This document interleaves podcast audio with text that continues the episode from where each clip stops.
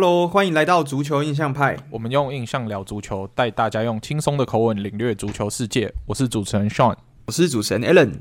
哎，Alan，这个礼拜是不是我们的世界杯？上礼拜介绍了三组，这礼拜又有很精彩的两组要给跟大家往我好好的来介绍一下。然后还有一些没错，关于联赛你发生的一些有趣的事情，也是会来跟大家好好分享。但是呢，在进入这些主题之前，我们要先来感谢有抖内我们的听众。哦，好，来，我们这个礼拜有这个这位听抖内我们的听众的名字叫做 Ivers，Ivers 很像就是 Iverson，他要去掉这个 O N 叫 Ivers。那 Ivers 说什么呢？他说，同样是利物浦球迷，推一个内容丰富，工作中也能快速了解足球大小事。特别喜欢 Alan 分享各种有趣的足球记录猜谜，希望足球呃，希望节目能长长久久啊！谢谢谢谢 Ivers。对啊，那跟我们一样，身为利物浦球迷，我们就先来这里跟大家小报一个刚刚出来的最新消息啊，就是利物浦的母集团 FSG 已经公开的说，他是有考虑要把利物浦转卖出去了。那我们在猜测啊，可能是。红袜队那边需要一点钱来重整他们的球队，所以需要这个资金。那利物浦可能就是变变成他们变现的一个道管道这样子。那之后会有转卖到给哪些集团呢？我们在之后节目有更多的消息会再跟大家分享解析。但是以我利物浦球迷的立场来说，我是乐观其成的。你说我们要正式加入金元足球的战队了？对啊。我们就来想一下，还有哪一个那个油王啊，还是什么天然气王啊，还是什么有钱到可以花钱不眨眼的老板，就可以实现我们姆巴佩加小贝一起转会窗转过来的这种野望？哇，这个有点不敢想。嗯，没错，嗯、就是可以一直歪歪啦。对啊，对，好，那谢谢 Ivers 的抖内，谢谢。嗯、OK，好，那在。念完抖内之后，我们来进入本周的主题。那我们本周节目呢，当然跟上礼拜一样，也是由我们的特别来宾西班牙阿特里沙乌来跟我们一起录音。沙乌也跟大家打个招呼吧。嗨，我是沙乌。Hello。嘿，OK。好，那我们就先来聊聊英超上礼拜发生了什么事。因为我们在上一集节目一开始有说，哎，Good evening，Unai Emery 回来了。回到了英超的赛场上，那他第一场执教的第一场，其实就面对蛮大的挑战，就要对上红魔曼联。那以维拉的境况对上曼联，我们一看都觉得，哎、完蛋了，是不是瑟瑟发抖，要可能出师不利了？结果没想到，哇，艾梅利一个暴打，就三比一解决掉曼联，拿下了他的执教生执，就重回英超赛场执教生涯的第一胜，这样，那。这个算是一个庆祝行情啦，那之后维拉会怎么走下去，也是再值得我们观察。那 Allen，你觉得 Emery 这个这样子的好表现当开头，你对他会更有期待吗？还是你就觉得嗯还太早，还要观察一下？我其实上一集我们就有讨论过嘛，其实我是对于呃艾美丽来执教这样子，我觉得中游中下游的球队慢慢一步一步让他们重回正轨，其实我是非常有信心的。那其实这盘菜其实。之前他们来刚来没多久，所以其实什么东转啊，什么东西都没有办法在补充新的人员之下，他用同样这盘菜竟然可以打败今年状状况，应该是这两三年来最好的一次的红魔。那打赢他其实也是宣告说艾米丽正式回来了。那再加上前几年艾米丽率领这个黄色潜水艇也是打败了曼联嘛，所以这个曾经的红魔克星转换了球队，转换了联赛，还是可以一样打败红魔。对，所以我觉得这个也算是一种宣示说，说这支球队接下来几年应该是不能小看。那虽然我是觉得说，Aston Villa 在这几年可能要拿到可能进欧战，有拿到这个欧战的杯赛的资格，可能还真的是需要一段时间。我觉得这一两年可能比较难达到。可是以长远来讲，我觉得其实对 Aston Villa 这支球队，尤其是他们如果想要长稳的留在这个联赛来讲，我觉得是非常好的一个选项。嗯嗯，那小雾，你觉得 Emery 的这个开门红，你自己的？感觉如何？然后我我觉得其实就跟他在黄前一样吧，就这批球员，你要说真的很有天赋的，就是都是比较年轻的球员比较多啊，就是有一定年纪，像 Inks，然后可能 Bailey 这些，可能就比较像中生代球员。那他其实都常常能挖掘这些中生代球员的优点，然后再看看用利用他自己的体系去覆盖这些他们最大的缺点，这样。然后像上一场其实就蛮明显的，就是他们他们的进攻端有打出，就是可能大家开季有想要看到的东西，对吧？就是球的流动也比较好，然后那个双那那两个双前锋也是表现的还不错，对对对。对啊，然后就是最最明显，就是其实有一个好笑的地方，因为那时候我有看这场比赛，然后我有看到是那时候 Digne 有要罚球嘛，就我们后来知道他罚了一球很漂亮的自由球，然后其实、嗯、其实看到其实整个球队是蛮有团结力的，就是你看到 指挥 Digne 去罚球的人是门将 Martinez。对，他已经跑跑跑到快中线还是过中线的地方去指挥 Digne 要怎么踢，到最后踢进。哇，对，所以就是其实这一这一现在看起来，Emery 帮球队的，就是不管是战术啊，或是整个球队的团结力，都是蛮不错的。嗯嗯，对啊，这个看起来都是一些很正面的表的表现，所以。希望说，Aston Villa 在除了开门红以外，可以把这个开门红的气势延续下去，在这一季可以在后面的部分踢出更好的成绩。那在英超，我们也知道说，英超是一个残酷的赛场嘛，就有新来的教练开开心心的迎接第一胜，就有一些教练又黯然的要下课了。哇，这个其实常常听到教练来来去去，那这一次走的呢是执教圣徒南安普顿已经蛮长一段时间的教练哈森·休特在本周就黯然的下课了。那这个其实 Alan 是不是完全不意外啊？哦，对啊，因为其实我们在季季前预测的时候，其实 Sean 那时候是预测这个 Jesse Marsch 嘛。那那个时候我预测第一个会下课的教练是就是哈森·亨特。那结果没有想到，一开始第一个被炒掉教练都算是大出我们的意料。那轮到了接下来应该是。哇，这个应该是今年英超第三、第四个哦。继自从这个 Thomas Tuchel 之后，杰拉德还有陆陆续续，可能还有一些像是这个布莱顿也是换帅嘛，所以陆陆续续这应该第三、第四个换帅的教练了。对，不过其实这个趋势其实是我自己在季前是觉得可以预见的啦，因为毕竟这支球队其实这几年就是在降级区徘徊，那我也不觉得说他们今年做的补强什么东西的有办法让他们起起死回生。对，嗯，对啊，那。我觉得圣徒已经决定说要走上换教练这条路，那就期望说他们换上来的教练可以带他们就顺利的留在英超，不要继续向下沉沦，不然我们利物浦的农场就要下去了，怎么办呢？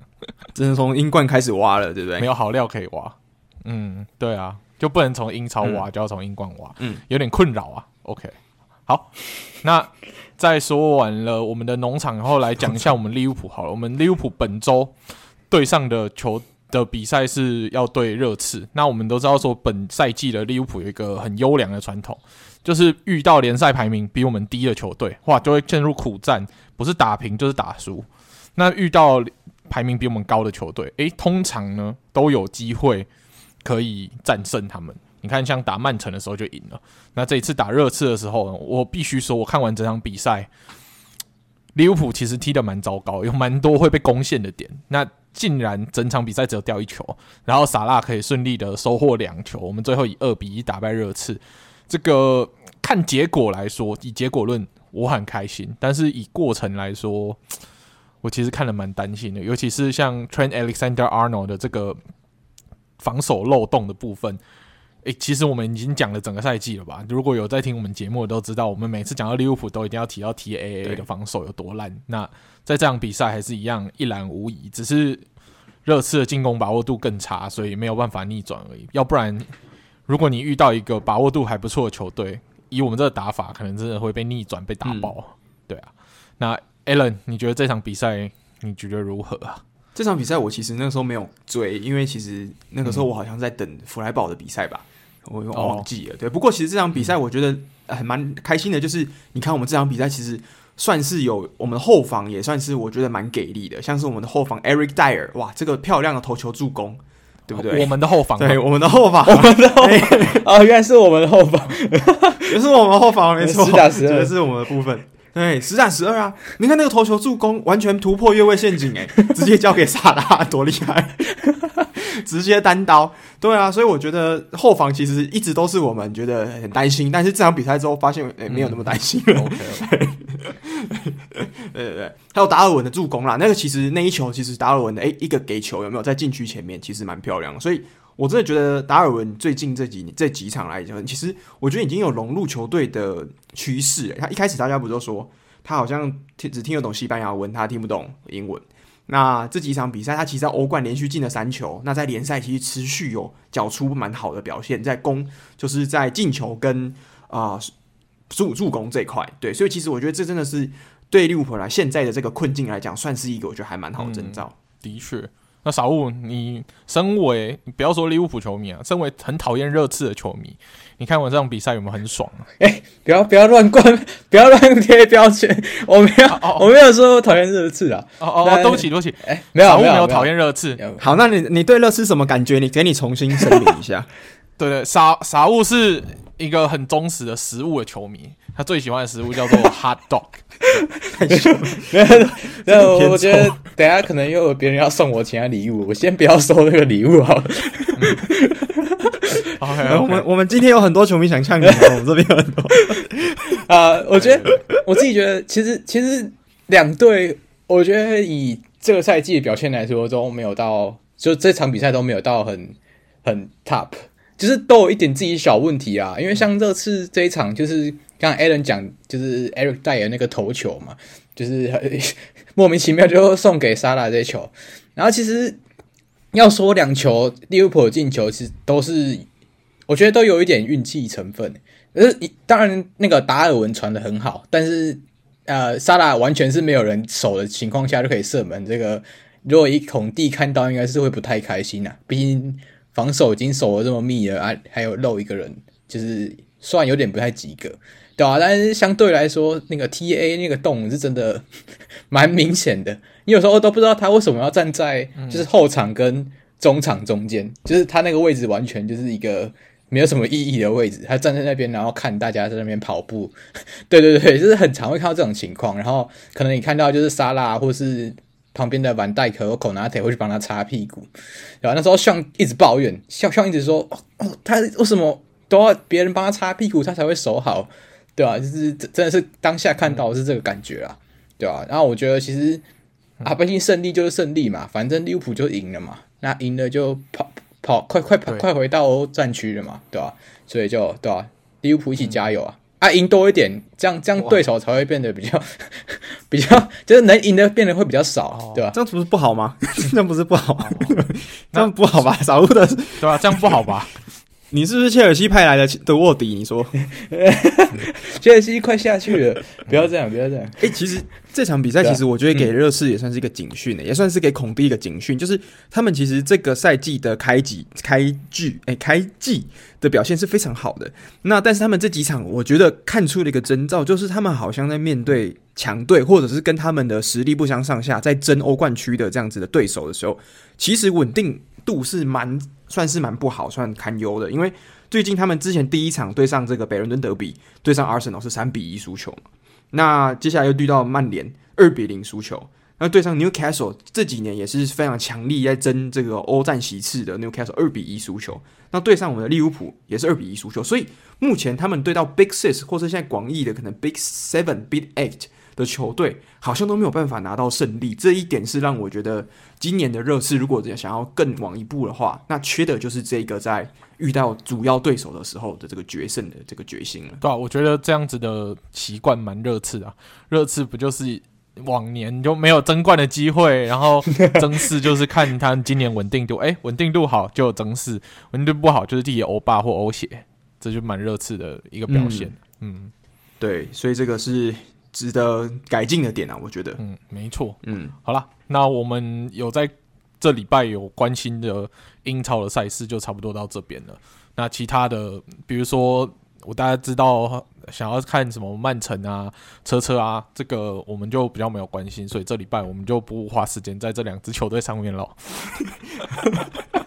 哎、欸，曼城确定有有花过时间吗？曼城的部分我只想讲啦，就是。如果输球要怪裁判的话，赢球也要夸裁判一下吧。所以还是多称赞你们裁判一下，这样 OK。好哦，OK，哦，这个嗯，就是有褒要有贬啦，这样子会比较公平一点，比较平衡一点。就劝告，希望这短短的一句话，感觉后面藏了很多东西哦。对，那我们话就说到这边，不要讲太多，因为接下来傻物就要来拆礼物了。我 好的，我们 我们的这个听众 West、嗯、啊，West 说有这个想要送给傻物的一首歌啦。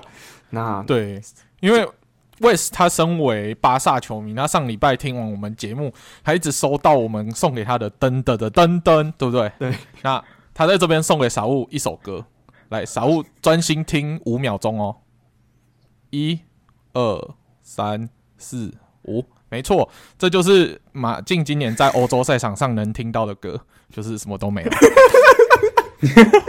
哎、欸、，OK OK，Shout out to West，谢谢谢谢谢谢。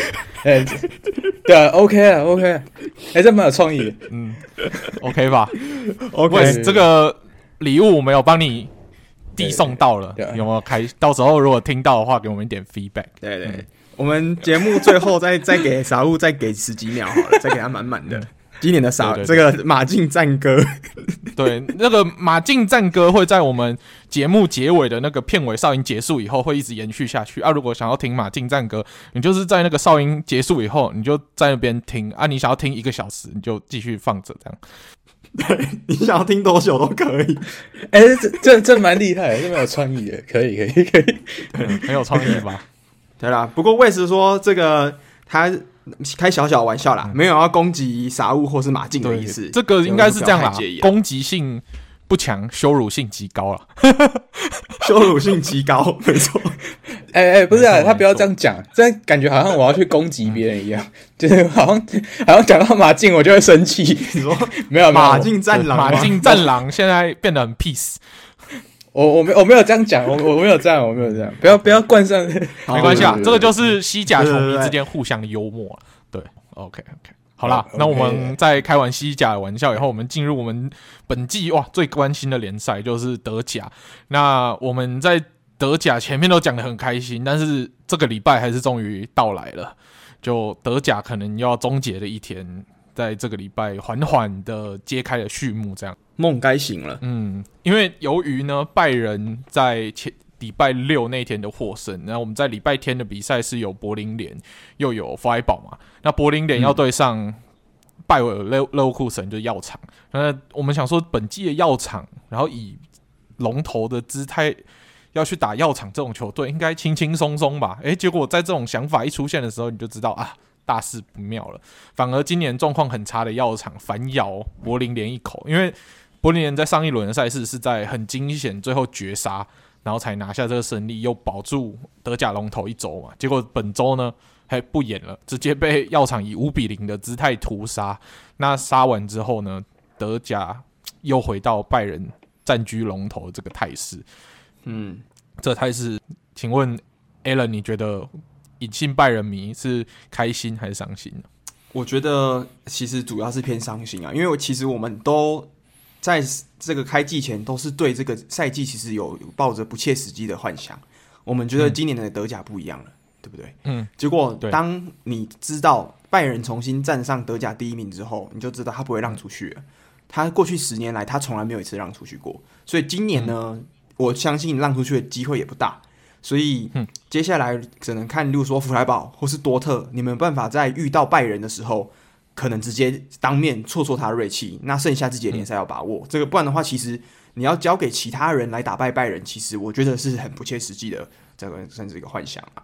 对啊，那今年的话，我还是会继续支持柏林联跟弗莱堡。所以其实，反正。拜仁第一名都已经十年了，我们大家都看习惯了嘛，所以其实我是觉得说，其他还是有可以关注的东西，例如说，诶，这个药厂会不会回来？之后这个季中最近这个十月表现非常好的狼堡，能不能再往前？目前已经十月不败了，所以我觉得今年这个月的德甲最佳教练有可能会是 Kovac，对吧？其他的其实看点往下还还是觉得蛮多的。嗯，对啊，因为我觉得像拜仁赢。德甲冠军已经赢那么多年，其实大家看到有点麻痹，而且目前拜仁的领先优势还是蛮脆弱的，啊，至少乐观来看还是蛮脆弱，因为拜仁还是一场之内就可以翻盘的的积分跟第二名只差一分，那第二名是谁？嗯，是我们佛莱堡，因为佛莱堡有把握机会在本周击败科隆，顺利的把积分咬在这个一分，那其实跟柏林联也才差两分而已，然后跟多特差三分，所以这个前四名其实随时一场比赛有一些状况的话都会有所变动。那今年我觉得唯一乐观的点是，多特之前在国家德比已经证明说自己不是被拜仁打好玩的，就是有机会是可以追平，踢出那种经典比赛。那其他球队呢？像奥格斯堡今年踢赢拜仁过，那其他球队应该是要好好的把握每次对拜仁的机会，不要就是双手投降了。目前做的最不好应该是弗莱堡那一场被屠杀，那弗莱堡就把握好作为拜仁跟多特以外的其他全部所有比赛，我觉得今年拿欧冠资格应该是没有问题。这样，嗯，没错。哎，不过我就看了现在这个降级区啊，哎，虾壳怎么又再下去了？就是我们侠客不是判了一年，终于回来了吗？鲁尔德比，结果这个鲁尔德比又是又只剩下一场了，可能明年又要没了。对啊，你看看降级区，不管是鲁尔德比还是类鲁尔德比，可能今年比完又要一段时间看不到了，因为目前下去的这两支球队就是波鸿跟沙沙尔克，所以希望这两支球队好好加油啊，不然鲁尔区的兄弟会孤单寂寞的。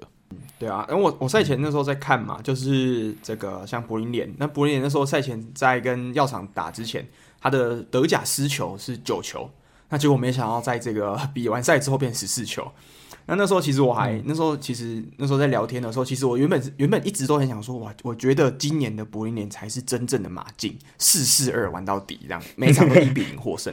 但是我发现这场打完之后，还是没有办法撑得起马竞当年的这个。就是防守强悍的这个作风啊，对。那想到这个，我就想到我们这个礼拜不是有要留一个时间给傻物招商一下，招一下这个傻物。哎、嗯，这真的吗？傻，真的、啊、真的、啊，这么突然，我都已经忘记了。这个我刚突然想到的、啊，现在直接加进来，即兴了。哦，我们傻物最近真的，他其实这几个月，应该说我们认识他这几年来，哦，他常常在讲说，怎么台湾没有马竞迷。那我们今天特别就是在那么多人听的时候，就让你自己自由发挥一下，马竞到底为什么说服大家成为马竞迷的几个理由？来，给你先讲个至少三个吧。你今天至少讲三个为什么要看马竞的理由。对，接下来我们时间交给傻物自我发挥一下。哎哎，不是转好快啊！怎么突然我要听下德德德甲，然后我我哎。德甲，我勒沃库森听完，然后哎，怎么已经变成，怎么已经变马竞？这就跟马竞的状态一样，很飘忽不定哦。我们的逻辑很好想嘛，就是想到马竞，就是想要防守，然后刚刚 Alan 在讲防守嘛，然后又突然提到药厂，哎，讲到药厂又想到傻物，然后防守傻物 加起来就是马竞。对啊，okay、那就交给，就这个就球就抛给你了。对对，逻辑鬼才。哦哦，OK 啊，OK 啊，好，我先就是。先帮马竞推推销一下，就是，呃，就是就是男女性球迷都不要生气，因为真的马马竞的颜值真的是，就是虽然我们踢球你不会说很干净，就是我们还是有一些小动作，但是颜值来说的话，我觉得我们应该是欧洲 PR 九九，就是欧洲联赛的 PR 九九，这一定没问题。就是我们连就是我们不管是白人、黑人、黄黄种人什么人都是帅的，对吧？所以就是这是第一个支持的点。然后第二个支持点就是，因为就是你在台湾，你又遇到的球迷，西甲球迷不外乎就是你讲的哦，我是皇马迷，我是巴萨迷。但如果你是讲是马竞迷的话，就就是那个 那层次感就出来，就是你就是跟别人不一样。对 对对对，就是就是你就是你是有一种高人一等的感觉。虽然你战绩可能你就是有时候会像最近就是不是很常赢嘛，嗯、但。你就是感觉比人家高一等啊，就讲出来哦，我我说马竞迷怎样，真的特别，感觉就很强，对吧？而且就是就是，而且你讲出来以后，别人还会觉得哇，你是不是好战分子？哦，因为 因为球队就是相对球风凶悍嘛，所以相对来说就是可能场上一些。一些冲突会比较多，嗯、对吧？就大家会觉得哦，你是比较好战分子，然后大家就会开始怕就吵架都用下体大炮互轰这样。这 这不一定，这不一定，怎么越 Okay. 越听越像很帅的八加九的感觉？对对对，帅帅版八加九，帅版八加九，八加九。然后，我觉得我觉得第三点就是，其实跟前一点差不多，但是就是因为我觉得这是我自己的感觉啊，就是支持这这大概八九年下来的感觉，嗯、就是因为我觉得。呃，你支持一支球队，其实就像 Adam 跟 Sean 一样，你支持一支球队，你不能永远就是看他赢球，你要知道，就是球队输球的时候感觉是怎么样？嗯，就是你会很无奈，但是你会只你会还是会持续挺这个球队。像今年利物浦，他们也很无奈，嗯、他们会说：“哎、欸，哦，我我不是英超迷啊。”但是你看，昨结果昨天，像还是继续看利物浦比赛，然后就啊，我们赢了这样，还是还是会继续看，对吧、啊？就是这就是当球迷好玩的地方，就是你会觉得说：“哎、欸，你球队可能会输，但是你会一直挺他，还是忍不住看一下啦。就是”对啊，对啊，对啊，哎，这是人生嘛，就是你，你不会永远都是赢家啊，对吧、啊？所以我觉得，就是支持马竞有一个好处，就是他不会，他下限不会很低，就是一定会有那种欧战可以踢，但他上限可能又不会很高，就是让你有一种期待感。哦，我们会不会有机会拿欧冠？但事实上都没有，但你每年都会有那种期待的感觉，对、啊、事实上没有，这句话听起来好心酸。事实上没有。今年有，今年有什么？今今今年今年五秒不是五秒吗？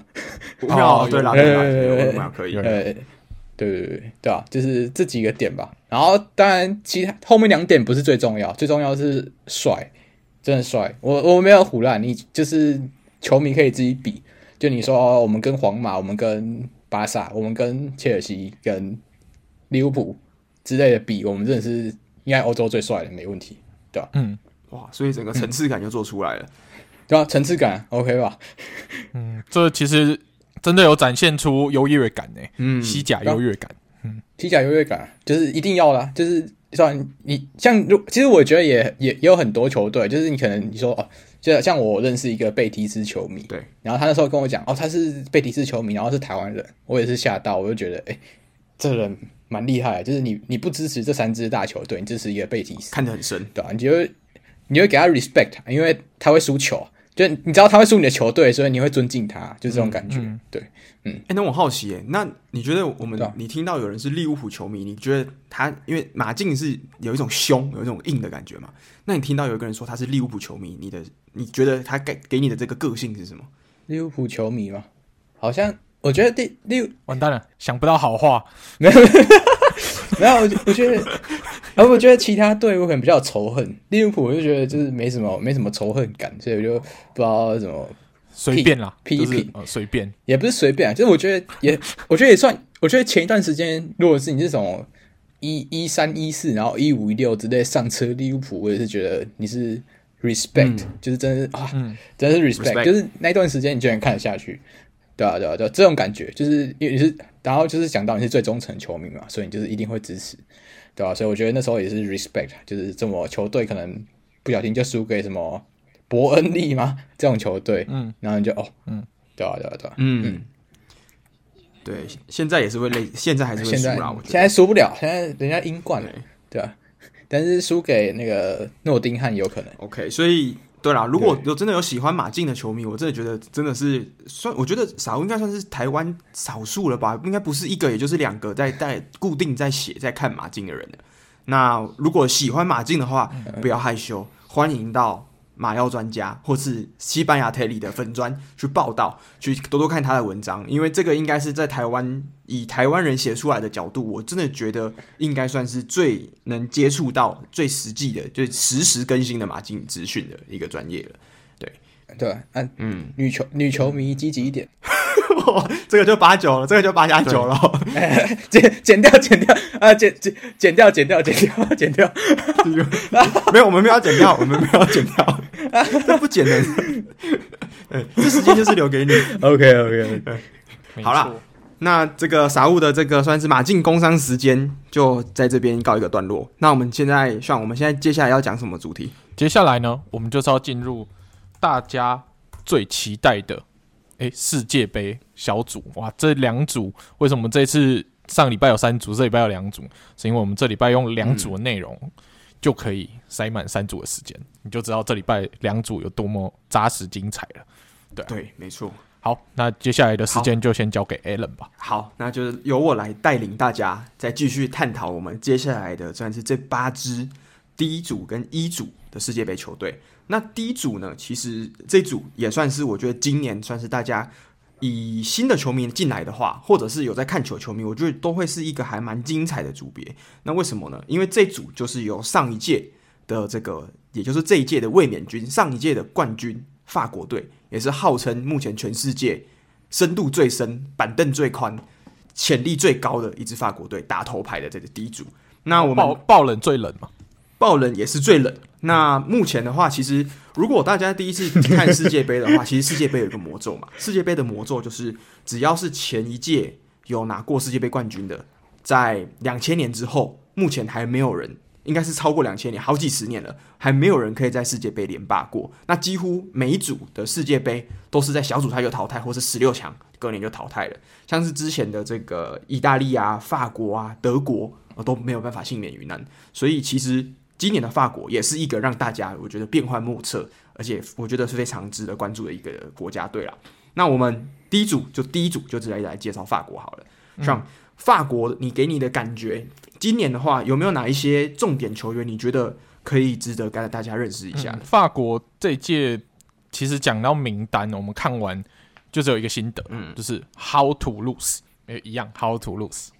哇，这个我们 我们欧洲杯那一那一年也是吹过哦，我们吹过一样哦。欧洲杯讲过，都 lose 了。欧洲杯是不是也讲过了？How to lose？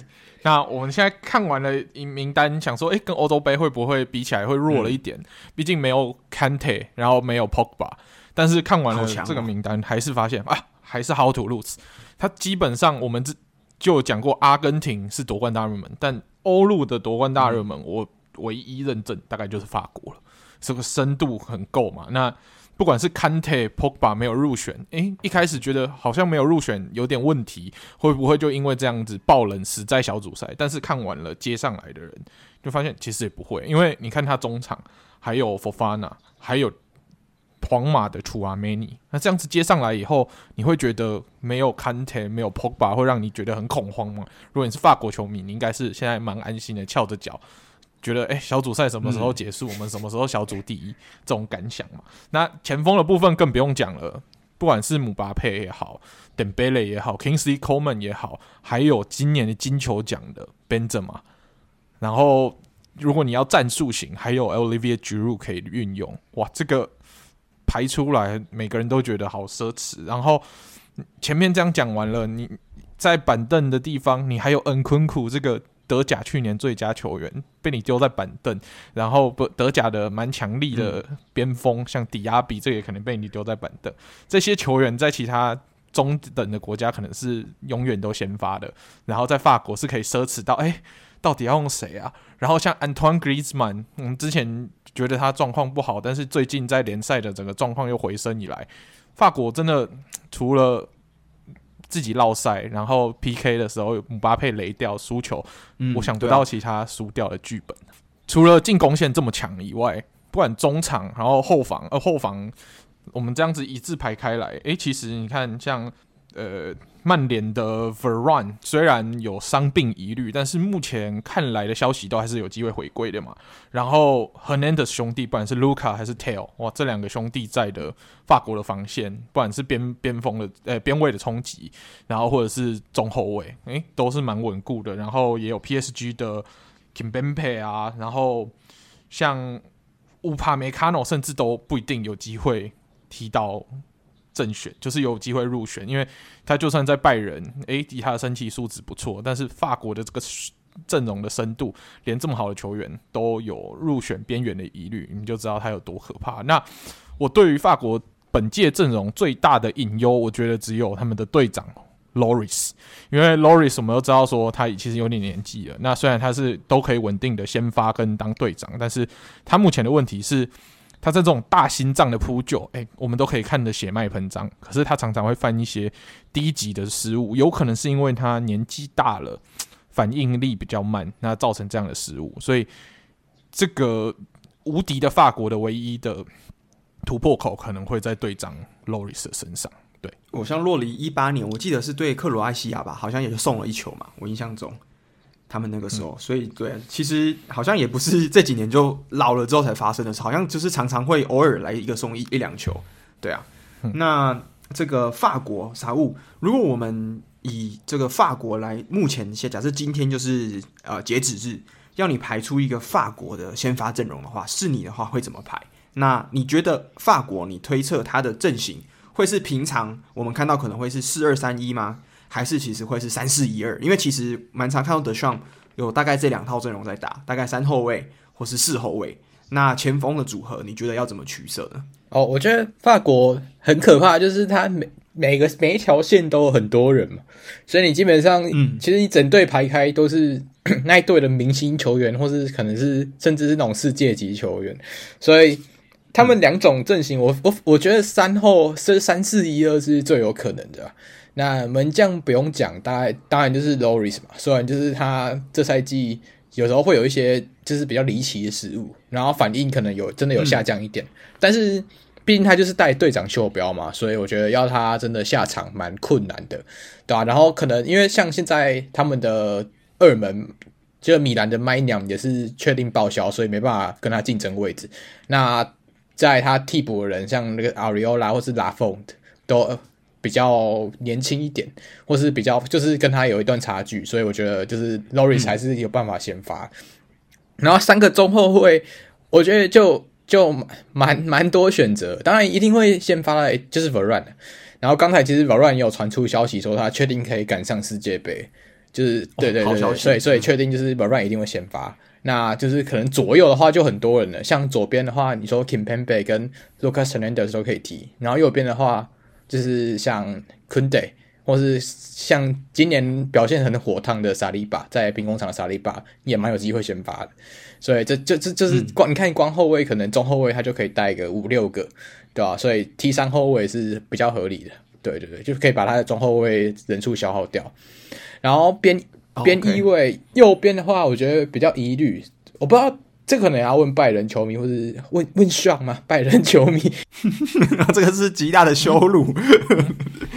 等等等等等等的，你要问拜仁球迷，不是已经有一个摆在你眼前了吗？黑人呢？啊，你有什么要问的，我就勉为其难的帮你解惑一下。就是那个啊，那个帕瓦尔那个问题，因为帕瓦尔前一阵子就他有传出说就是酒驾问题嘛，所以可能大家对他的先发或是入选国家队名单比较疑虑。嗯，对啊，但是帕瓦尔。我觉得先发机会也很高啊，然后如果不行的话，还有就是那个曾经很励志的那个球员，就是叫 Jonathan Klaus，对吧？就是他也是、oh, 也是蛮有机会在右边路先发的，然后到左边的话，就是更不用讲，就是 Theo Theo Theo Theo Hernandez 跟那个去年在皇马的 Ferland Mendy，对，你看就是光这两个位置你都知道哇，就是也是都是世界世界级的边翼位这样。对啊，然后中场就像刚才，我觉得蛮有，就是先发应该就是这两个人，就是 Fofana 加 Tchouaméni，就是曾经的摩纳哥伙伴，对、然后就曾经他们他们两个在一起的时候，其实在在两哎去年还是前年，我有点忘记，对，但他们带领摩纳哥打到第三，对啊，所以证明说其实他们两个在正手中场上蛮蛮有，就是蛮有默契，也蛮蛮强的。对吧？然后到就是最最后前面三个前锋的位置，就是我们讲了三四了嘛。然后一的话，我觉得就是现在就是还是 Griezmann，因为毕竟我觉得两个重点，一是因为德尚真的很喜欢他，就是他上个赛季表现最烂的时候，可能 Griezmann 都还有先发的位置。那如果这赛季像他已经整个回来了嘛，不管是他上场三十分钟或者九十分钟，他都是基本上都是球队表现最好的球员。虽然马竞现在的状况不佳，但是他都一定是场上表现最好的，所以我觉得他也没有理由被拉下先发。就以现在来说的话，那前面两个人就是不用讲，就是姆巴佩跟那个本泽马一定会先发，就是这两个人不先发也蛮奇怪的。就是很多人会疑问说，为什么吉鲁不会先发？但是我觉得你有可能不让金球奖的人先发嘛？对对对，所以而且这三个人其实你你要说这三个人的搭配什么，虽然没有说可能一加一加一大于三。但是至少有等于三的实力，所以我觉得真的是很强，对吧？就是你法国整个，你看像刚才像讲了这么多人，甚至像迪亚比这这这这几这几场在勒沃库森进了这么多球，可能他都是那种板凳就倒数第一、第二个人，就是有基本上不会被叫上去的。然后什么 Coleman 或是其他人都都可能不会被叫上去，对吧？他很辛苦，所以我觉得法国，你说就是那时候很多人会说啊，怎么这么多伤兵？但是其实你再把他。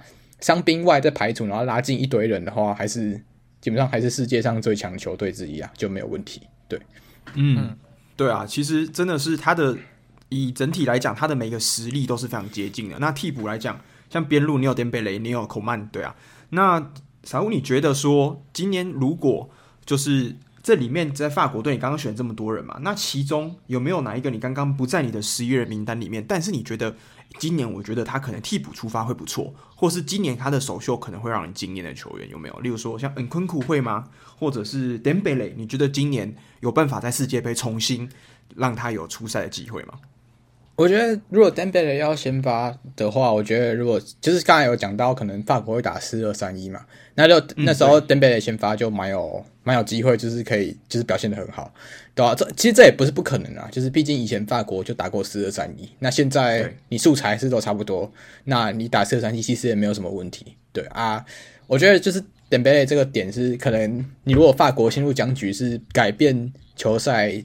最好的一个球员了，我觉得就是改变球赛上面的情情情势嘛，对吧？就改变球赛情势最好的球员，对、啊？因为你现在看现在在巴萨，那时候我们会觉得说啊，点贝花一亿买他好像不太值得，然后那时候会觉得哇，多特赚烂的，就是赚了一亿嘛。但是到上个赛季我们看，哎、其实点贝在下个下下半季就直接刷了十三十三个助攻，对、啊？然后到这赛季助攻还是继续刷，所以。就他健康的时候，真的还是世界，真的是世界可能前三前五的边边锋这样，对吧？所以我觉得，如果他是板凳出发，然后来改变法国可能平攻的战局，可能因为有时候进攻宕机嘛，然后可能就是他是一个很好的选择。那当然还有举入啊，因为他身高嘛，然后最近在意甲表现也是很火烫。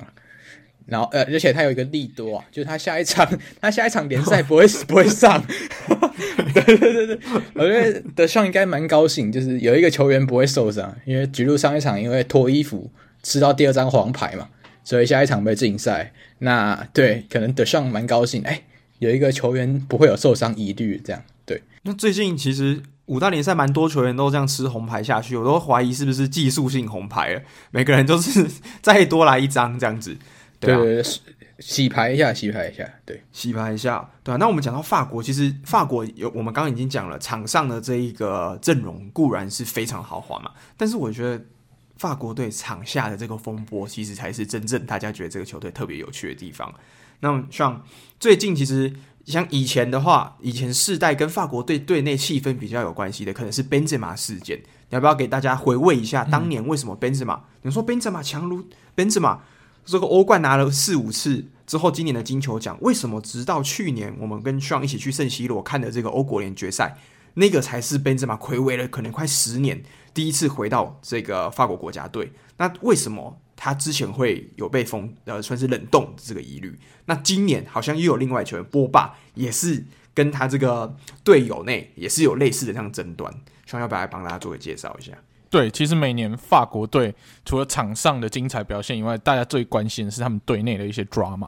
那讲到 Benzema 那个事件，最有名的就是他好像偷拍队友的这个，就是有队友的性爱影片，然后拿那个影片去威胁别人。但是据 Benzema 的说法，他是去瞧事情的，就是其实队友有这个有跟人家有纠纷，然后他只是去当中间人去瞧事情，结果没想到有点公亲变事主。的这种感觉啦，以宾泽马自己的说辞，所以听起来有点无辜。但是我觉得国家队可能是有掌握到什么情资，才决定说为了队内和谐不选他。那所以宾泽马就一直背在国家队背负这个有点臭名，然后搞队友的这种臭名，然后就被拒之门外。这样，那一直到 d e s h a m 在上次才把他重新选回来，让让我们这个梦幻的。最佳法国队可以终于成型，然后他也透过好的表现，逐渐去洗洗刷这个头牌仔或者是恐吓队友的这个污名。这样，对。那现在新的哇，新的 drama 呢，就要轮到我们这一次没有办法入选，就是因伤没有办法入选的 Pogba。那 Pogba 我们都知道说他是一个你知道出逃就贼，就是有一些很喜欢搞一些有的没有的，号称足坛 Kyrie Irving 的这种感觉。足坛萨满嘛，对对对对对，真萨满。对，他对宗教其实也是有一些了解啊。然后他跟他哥有搞一些巫术，然后听说他这个巫术是要拿来弄队友的，所以我们就号称法国版咒术回战，就在霸 在波霸的操纵之下，但可能这个施术没施施好，所以他先牺牲了他的健康，但也没有看到他哪个队友真的有出什么事啊，所以。真的唯心要比较善良一点，要不然这个施咒可能会不小心伤到自己。那目前波霸就是处于一个伤到自己的状况。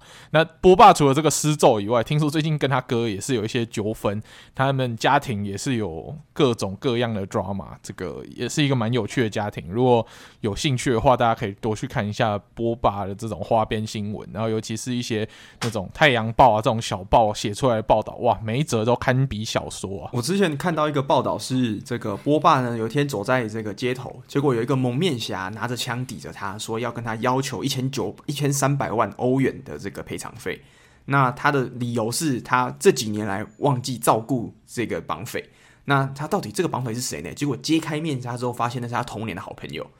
那这个件事情很扯。那第二扯的事情是，这个最后大家警方好像去查，说这个人为什么他好朋友要拿枪来威胁波霸呢？你就发现竟然是他哥在背后阻止他一起跟这个朋友去抢波霸，所以这件事情让原本的这个已经觉得巫术这种萨满大家觉得说很疯狂了，但是他们没想到连家庭都闹出这样子的一个我觉得蛮夸张的事件啊，对啊，而且之前其实看他们波霸三兄弟看起来好像感情还蛮好，但是茶壶里面不知道藏了什么。什么风暴这样子？嗯，对啊，对，所以这个法国队也是一个实力完全没有话说，但是要是这个状状态队内的气氛一不好的话，那可能整队会直接崩盘。这个士气，我觉得是是、嗯、算是蛮不稳定的一支球队、嗯，不稳定因素太多了。对，那但是今年的算是唯一的好处啦，就是波霸确定没有在这个国家队里面嘛，所以要说这个其中一个比较危险的不定时炸弹已经是不见的话。那这个可能会是对今年的法国队来讲，可能添了一个比较才安定、安心的一个因素。嗯，对啊。不过我觉得法国队这次背负的这个压力其实也蛮大，因为阵容真的太完美，然后深度也太够了。那 Deschamps 面对到带到这么好的球队。如果你成绩不好的话，哇，后面有一个光头是虎视眈眈你的位置啊，就是我们的席丹啊。嗯，虽然我们上一集一直开玩笑说席丹可以来接利物浦，但大家都知道席丹唯一心之所向只有法国国家队。其实他该拿的都拿过，他是想带个法国国家队，在以教练的身份在为国家效力，拿很多冠军这样子。所以德尚这一届的压力也是史上最大的吧。嗯，对，真的是算是一个他们老中青三代已经完成体了嘛。今年有本泽马了，你能不赢吗？对啊。嗯、那其实讲到本泽马这个金球奖嘛，那这世界杯还有另外一个魔咒，就是这个在自从金球奖颁奖以来呢，还没有任何一个金球奖得主在他得奖的接下来的那一届世界杯拿过世界杯冠军的。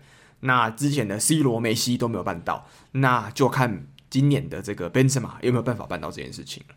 嗯嗯，没错，对。好，那我们第一组的第一支球队法国，嗯，我觉得应该算是讲的算还蛮多的，傻物提到蛮多，其实先发的可能性。那 Sean 也是补充了非常多其他的资讯的。那我们现在先来讲第一组的第二支球队好了，那这个篇幅就会相对少一点。这支球队呢，就是澳洲澳大利亚。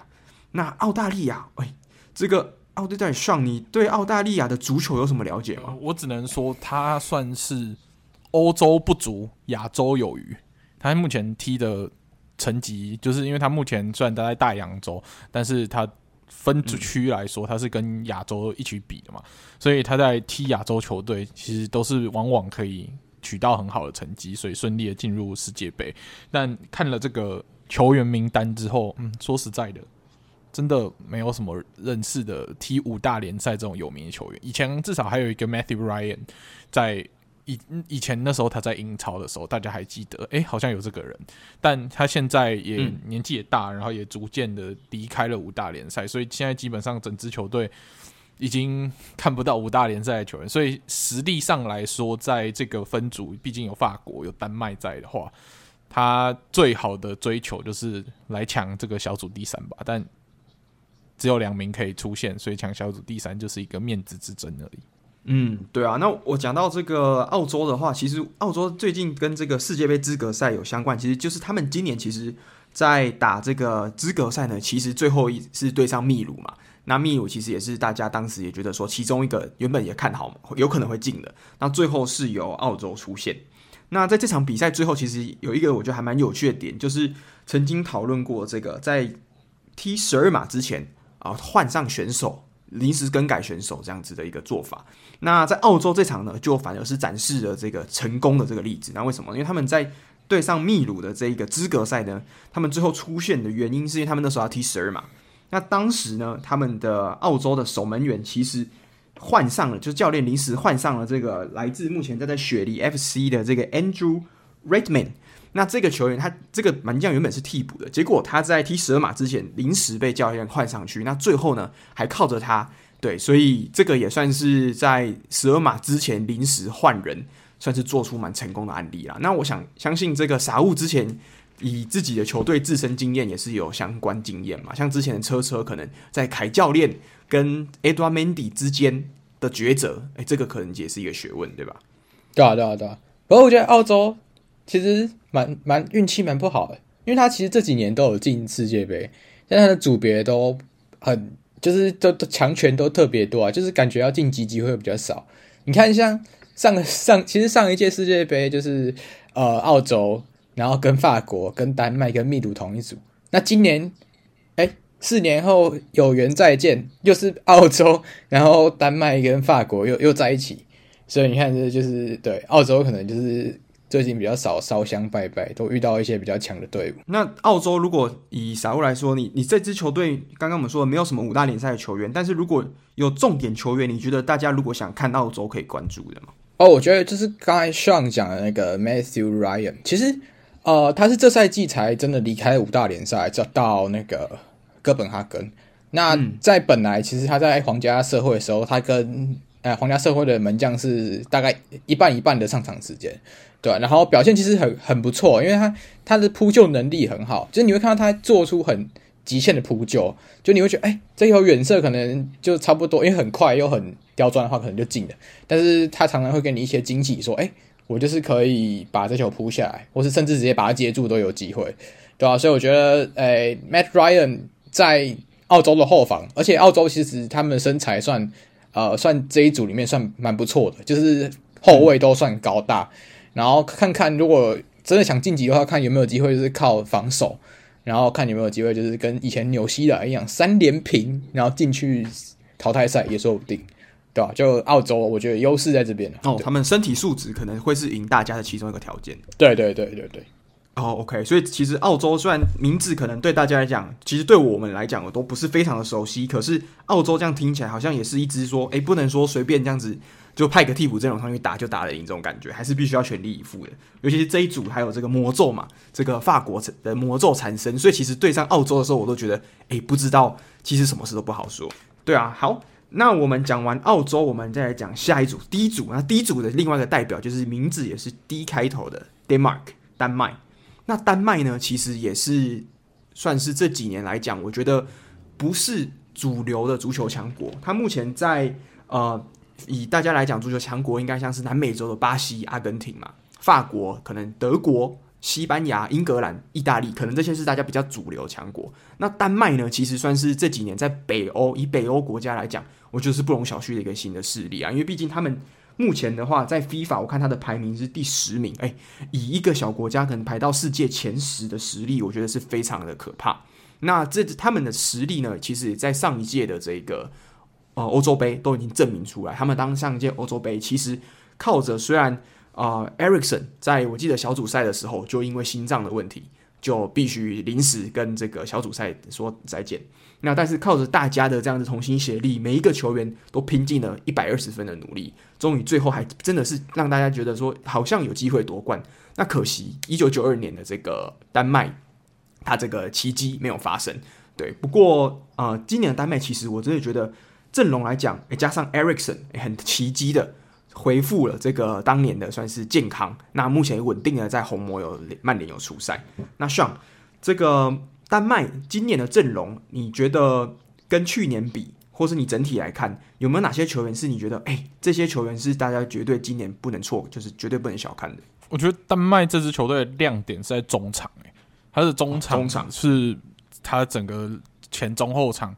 算是最亮眼、有实力的部分，因为比如说有以前我们多特的 Delaney 啊，然后当然他们国家队绝对的核心，之前在欧洲杯差点就不小心走掉的这个 Eriksen，哎，经过现代医学的这个奇迹之后，又让他身体呢通过各种测试之后，可以从顺利的回到足球赛场上。那他还是丹麦非常重要的这个中场大腿的部分。然后如果要硬汉要强硬的话，还有热刺的灰表对吗？然后像今年在法兰的 Lindstrom 哦，表现也是相当的亮眼。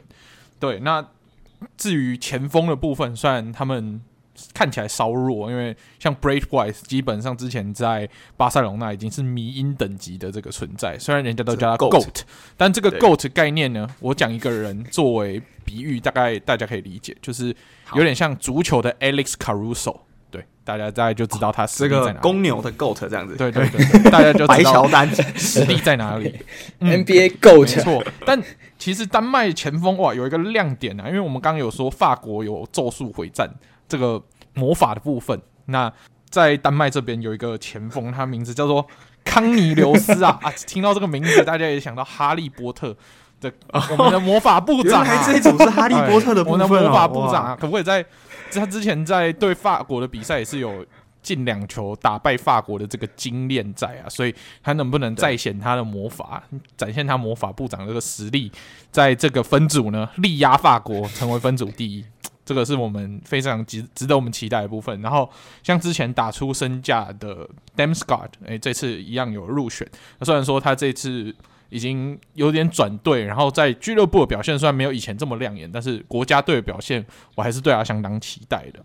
对，那隐忧的部分，我觉得 往年丹麦的守门员就是他们 Schmeichel 家族，像这次的 Kasper Schmeichel。现在已经离开莱斯特城，到了法甲尼斯去踢球，但这几年的状况也是逐渐的有点下滑，所以这个往年丹麦最稳的地方，现在搞不好会是他们的一个隐忧。那在后卫的部分，当然就是 Christensen，诶，有几个 Christensen，一个是 C 开头，一个是 K 开头，两个 Christensen，感觉起来都会是他们后卫线上、后防线上的一个不错的选择。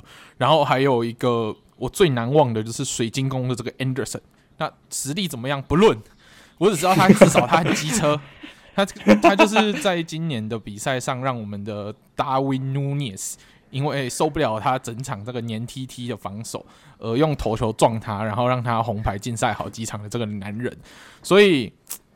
他对付这种年轻的明星球员蛮有一套的，所以看看他在踢法国的时候有没有机会先发，然后把他们这些前面年轻的这些前场球员搞到很生气，然后失去理智。诶，搞不好这个突都是一些比赛的突破口，这是我对于丹麦的一个小小期待。所以他算是一个骑兵，诶，他就是有点类似这个疯狗的感觉，上去只能可能换两个人一一各领一张红牌，那把对方的这个，例如说 Benzema、姆巴佩。或是 Dembele 换下去，他就赚到了。再来一个 NBA 比喻，他就是 NBA，他就是足球的 Patrick Beverly，大概是这种感觉。哦，Patrick，或是这个 Matt Barnes，有没有？大家还熟悉麦棒，大概就是这样的角色。嗯、哇，那讲这么多，这个我们讲到，诶、欸，其实蛮多，我就算是中场有很多中生代，蛮很中间分子很强的。那傻物其实我之前也听他介绍蛮多，其实我觉得新生代的丹麦，诶，好像今年的算是世代的算是交接，也算是不错。像是傻物有提到这个 Andreas Skov Olsen，那像像是这一类的球员，丹麦有没有今年你觉得特别能值得注意的年轻型的球员？哦，我觉得像刚才呃 Alan 提到的 Skov Olsen，就是他的能力，我觉得可能又比像我们去年看到的那个啊、呃、Damsgaard 还要高，因为像。呃 Skov Olsen 他比较像是踢在边翼位的部分。Oh. 那现在这个位置可能就是可能呃老学长 Daniel Wass 会踢嘛。但现在 Skov Olsen 他的进攻能力真的是很高啊，因为现在在布鲁日也是也是超过五颗球，然后五颗助攻这种蛮蛮可怕的数据。然后在欧冠赛场也是常常会有那种突很漂亮的突破。他防守上其实他也不会说防守很绕赛什么，就是他也是尽好他防守责任。所以我觉得 Scout Olsen 在这一代的丹麦来说会蛮有蛮有机会先发，甚至有机会可能接班到下踢完以后，可能就是下下赛可能在冬转下赛季就到好我们职的也说不定，对吧、所以我觉得在呃布鲁日的 Scout Olsen 可能是今年丹麦蛮大的看点，对吧、啊？然后像刚才是丹麦有提到那个守门员嘛。就是他他们其实也没有到很担心啦，嗯、因为他们守门员还有就是柏林联的 Ronald，就是对今年在呃。虽然上一场被进了五球嘛，但是 罗纳还是柏林一点。对对对，不是他先发，不是他先发的。呃，有一个庆幸的是，不是他先发，所以对，对吧？所以我觉得罗纳也是蛮有机会，可能看有没有接啊，施迈克施迈特可能受伤啊，或什么，就是有接有接替施迈特的机会，对吧？然后、后卫线上，虽然我觉得 Anderson，我蛮希望他先发去去做点事啊，我也希望那个什么法国那种席丹的头球在线。就是头锤、头锤、头球在线，但是呃，我们都忘记，其实呃，丹麦还有一个就是他们很敬重的队长叫 Simon K 啊对吧、啊？就是他在在后防线上，他还是那种，就是我不让我们让丹麦啊，就会球迷最安心的点，对、啊？所以我觉得丹麦其实其实后防线真的很豪华啦，就是撇除说可能人品问题的话，啊、呃，像 Christensen 两个 Christensen 嘛，然后加上 Kjær。然后中场线是也是非常豪华，就是 Højbjerg 加上 Delaney，或是还然后可能再加一个 Damsgaard 这样子。然后前锋线上就不用讲，就是刚才的的魔法部长康尼留斯嘛，或是呃，嗯、我们也去年也看到在呃欧国杯先发的 Dolberg，其实也是表现得很好，对吧、啊？所以其实丹麦整体来说，呃，我觉得就是很实，就是你不会觉得他。看起来有夺冠相，但它真的很实用，实用到你可能觉得，哎，不小心可能就又四强，或是有机会冲到冠军赛。所以我觉得，对，就是今年丹麦可能就是一个蛮大的黑马吧。虽然你本来就觉得他有实力，但是我觉得他真的有冲到四强的那种，就是黑马实力这样。对，嗯，对啊。那刚刚讲的还有，其实这个 Christian Eriksen 也是今年状况还是还不错嘛，对不对？就在以在曼联的进攻端上来讲，所以如果也有他，我不知道他，你觉得？傻物，你觉得 Eriksen 今年应该会是先发吗？哦，他一定会是先发，因为他毕竟还穿着球队的十号，所以我觉得，嗯，他先发机会真的很高。呃，其实，在曼联他也适应了很多打法吧。以前我们会觉得他是在进攻中场，嗯、但现在他越移越后面，甚至有时候到后腰帮忙组织，都还做的还蛮不错。所以我觉得 Eriksen 在丹麦上还是有他一定的战术地位。哦，OK，所以他其实他的这个多用性，其实这几年也是长出来了，这样。嗯，对，OK，那对，所以其实丹麦呢，我我就觉得是他队上其实没有任何一个我觉得说可以称上是顶级巨星的，可是其实他的整体实力都还蛮好的。那他的团队的气氛，他其实在整个的我觉得士气来讲，可能会是这组里面我觉得团队气氛是最好的一组。那丹麦应该也是我觉得是不能小看的，对啊。那丹麦讲完了，我们来讲一下这个 D 组的另外一支这个突尼西亚。那突尼西亚是北非国家嘛？那像我们其实这几场呃也讲过了蛮多，就是来自非洲北非的。那突尼西亚又是新的另外一支。像你对突尼西亚有什么特别的印象吗？没有，我觉得突尼西亚我在这一组对他的期待就是他跟澳洲谁谁第三谁第四而已，这是我唯一看突尼西亚的一个看点而已。其他的真的整支球队来说，因为在第一组来说，它是一个强弱比较分明的，嗯、就是明明显两强两弱。对，那。两强有两强要争第一，然后两弱有两两弱的面子之争，所以我对突尼西亚的期待就是，到底怎么去争个第三，然后证明他比澳洲强就好了，剩下的就不期不待，没有伤害这样。哇，是其实这个图尼西亚的阵容，其实哇，真的排开目前有可能入选的人，其实。我觉得好像真的没有什么我们大家熟悉的球员诶，就是嗯，真的要如果必须硬要说的话，我这个科隆的 Skiri 可能必须可能少数算是我名字有稍微听过的球员，可是这个球员的特色是什么，其实也是不太知道。那傻物呢？他也就是在科隆先发的一个后腰，对，那没有特别世界级嘛？我觉得也没有，所以。以我来说，突尼西亚就不会对他有太多的期待，对啊。那傻物，突尼西亚的话，你对这组有什么样特别的期待吗？或是你有没有做过什么研究？我很想讲 no comment，但是 no comment 吗？OK，no comment，可以可以，那就这样喽。真的真的真的，OK OK，好，那就这样喽。好，没有啊，就是我我觉我觉得就是如果以就是你以如果以非洲来讲，你第一个。就是你会想到比较偏就是撒哈拉以南的球队，就你不会觉得说，哎，这些球队有什么呃很特别的点，或者是真的那种世界球星可以帮助突尼西亚啊，或者什么其他呃北非球队可以进世界杯。但是他们很特别，就是我觉得他们呃，他们踢球算非常有纪律性，而且这这，我觉得这一点就是因为他们他们的教练非常的怎么讲？他们的教练非常的严格。就你球员其实如果在高位逼抢，你没有做到他该他想要做的事情的话，他会真的无情的就把你换掉。所以我觉得在这这方面，就教练很严格，但你球员有，就是你不会说很很强，但是有一定实力的情况下，我觉得就是这个教练的角色就非常重要。那也是让他们有这次有机会可以进到世界杯的会内赛这样子，对吧、啊？但是你说就是球员有一定实力跟，跟呃你这一组可能丹麦这种啊、呃、球员已经已经是那种五大联赛等级的球员比的话。我觉得还是有一小段差距啊，啊，这就是天分的上的问题，对啊，就没有办法。嗯嗯、对啊，的确是这样。所以这一组的话，我是觉得对他们来讲，应该最目标的话，可能就是每一场对上这些这么强大的对手，好好踢，那不要落，就不要落鬼啦。对，这应该是他们主要的目的。那如果要说晋级的话，我真的觉得几率还是真的是偏低了一点。好，那我们四支球队，第一组的四支球队都讲完了，分别是法国、澳洲、丹麦跟突尼西亚。那我们来做个小小预测好了，你们觉得这四组的排名大概是怎么看？来，Sean，你先讲一下你的一到四名会怎么排？好吧，那我走一个比较保守理性的路线好了。好，我认为第一名就是法国，第二名是丹麦，嗯、第三名就是突尼西亚，第四名是澳洲。对，但突尼西亚跟澳洲谁第三谁第四，我就是按照感觉排的啊。那到时候就看临场的表现如何了。OK，好，那傻物呢？傻物有没有其他的排列组合吗？啊，我觉得我跟 Sean 一样，就是我觉得哦，这这次的法国不会像大家讲这么这么这么悲观啊，对吧、啊？然后其实可以给大大家一个数据，就是我们会说有小组赛魔咒嘛，就是可能上一届夺冠，下一届小组赛淘汰。那这件事也是在法国开启以后才有这件事情，就是呃那时候哎，就是法国一九九八年夺了第一次冠军嘛。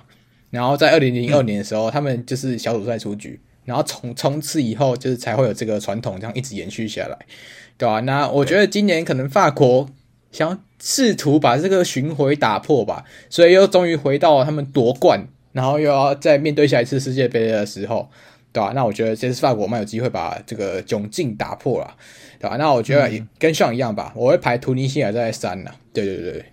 嗯，OK，所以就是法国、丹麦、突尼西亚跟澳洲，对，就跟上次一模一样。好，嗯、那我觉得我必须，就我们这个节目不能这么单调嘛。我觉得我还是来点不一样的。我呢，我会把这个丹麦排在第一名。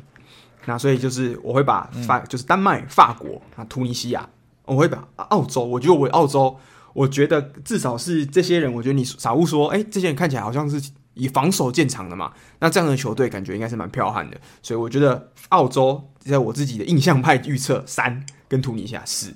那为什么我其实我对法国的、怎么讲整体的信心？虽然我们前面都说哇，how to lose 豪华队，可是我对他还是有一点点不确定的因素，是在于说，其实法国队呢，从现在开始到世界杯开赛之前，他其实已经没有太多的这个法国的，就是国家队的比赛了。不像其他可能球队还会安排像什么阿拉伯啊，他们会安排一些友谊赛去填这样子。那这一次的法国，其实在呃最近的欧国联呢，其实战绩是非常惨不忍睹的。这样说，他们其实最最近的六场比赛只赢了一场二比零奥地利，那剩下的话是三平呃两平三败。所以我觉得给法国的一个考验就是，他有没有办法在最后的这几个月的冲刺时间。好好调整他们在欧国联，他们受到这个滑铁卢的这个战败的影响，那有没有办法就是在这段时间调整好战术，那马上再打回二零一八年当宰自己的实力？所以我还我如果硬要说的话，我可能还是会把这个丹麦排在第一名，当成一个就是他们最近毕竟被丹麦双杀嘛，这是我的依据啦。对，但是我还是觉得法国要进这个小组，应该要。就说遭遇小组赛的魔咒，我觉得在这组的话要被实现是稍微难了一点点。好，那我们讲，嗯，你这样排那个我们的冠军大热门两队就可能会遇到，因为法国如果小组第二就会打到阿根廷的小组第一，嗯、对吧？那就那这样子，或是阿根廷小组还是阿根廷小组二就没问题了。哦，OK，对啊，不一定啦，不一定，搞不好他们都小组一嘛。对对对对对，嗯，好，那这个我们讲完了第一组啊，其实我们接下来算是重头戏啦。我觉得今天的更重头戏、更多东西的就是我们的一组了。那一组其实打头牌的算是这支也算是这几年应该说是大家觉得世界上最强的球队之一的西班牙。那为什么西班牙呢？因为西班牙在零八年的欧洲杯、一零年的世界杯，还有一二年的欧洲杯都分别拿到冠军。那在最近，大家想说他的这个在沙维、小白啊、Ramos、Piqué 这群人好像已经陆陆续续离开之后，在这几年的欧国联，诶，尤其像去年我们去看这个圣西罗的现场，虽然是法国夺冠，可是那一年。的西班牙也是打进了决赛。那在去年的欧洲杯，西班牙也是进入了四强。所以其实西班牙，你要说他现在在一个可能是重建，或者是说感觉好像并不是他全盛的时候，但是其实他的实力一直以来在欧陆都是不能小看的。对，那我们今天要第一组要介绍就是西班牙。那像西班牙，虽然你比较少看西甲，可是这里面其实还有蛮多耳熟能详的一些球员。有没有哪一些球员你觉得是一定要介绍给大家？大家认识的，我觉得西班牙跟你说的那个黄金时代最大的变化是，诶，现在西班牙入选的人来自的球队已经渐渐比较多元一点，因为以前基本上就是西班牙、巴萨队，然后搭配一点皇马，那就差不多就这样了，搭个 Ramos，对，大概就就差不多就这样了。但现在他其实蛮多球员也是选择到英超去讨生活，然后在西甲的部分，当然巴萨球员还是占蛮多，但是西甲的部分的话，就会来自一些比较。中游的球队也会有球球员可以入选，这样，所以整个球队的组成是比以前多元很多啊。那这次最大没有入选，大家觉得最惊讶的是，诶，曼联的德黑亚完全不会出现在这次世界杯，是大家比较 shock 的部分。但是经过大家只要理性的分析，诶，其实这几年的比赛他也常常入选在名单里面，但是先发的是乌奈西蒙嘛，那西蒙的表现。对于整个西班牙体系来说是非常适合的，那教练就一直都用他，所以迪黑亚的别就是有点鸡肋的感觉，所以没有他没有入选，在理性层面上来说算蛮合理的，算感性层面人就觉得，诶，他不在英超大球队还是先发，怎么会没有选他了？会有有点奇怪，但其实你仔细分析是可以理解这样子。那西西班牙这次。我觉得他就算是这种平均的球队的机制，他没有一个超级顶级世界级的球星在那边压场，不像法国啊，不像葡萄牙，不像阿根廷或巴西有这种超级顶级的世界级球星，但是他就是前中后场都是非常的平均，大概都是 A plus 的这种层级，所以可以预期说，诶，如果他这状态好，然后顺顺的踢的话，是可以。踢到，我觉得甚至四强是四强是没有问题的这个表现。对，那我觉得比较看好的球员嘛，像是呃，如果是前锋的部分，嗯，前锋的部分就不期不待，没有伤害啦，因为他们的前锋说好好听一点是有跟没有差不多。对，那 九九号的部分基本上是装饰用跟战术型为主啦。对，因为他们进球的，就是他们没有一个超级强的进球机器在在九号是撑场。对，自从 VR 之后，应该就没有这样子的人存在了。然后还有 Costa 之后，也没有这样的人存在。所以这是目前西班牙看起来唯一最弱的地方。但是他们中场，哎，真的就是他们最强的地方，不管是。Pedri 啊，还是 Rodri 啊，或者是 Busquets 啊，都还不错。然后，哎哎哎，怎么少一个？哎哎，有一个 人少一个，哎，怎么少一个人 漏掉了？哎，故意的。还有一个那个爸爸刚退休的啊，还不错。对，爸爸刚退休是什么？哎，退休了吗？对，爸爸刚跟那个巴塞罗那道别的的那个还不错。对，对，然后。Oh、对对对，然后后卫的部分也是他们的算强项吧，比如说像规划来的拉波尔，然后 Eric Garcia 是我唯一一个就是理性上可以理解，但是感性上觉得入选他到底干嘛？其实 Eric Garcia 感觉起来一定会入选，但如果是我当总教练的话，我会选。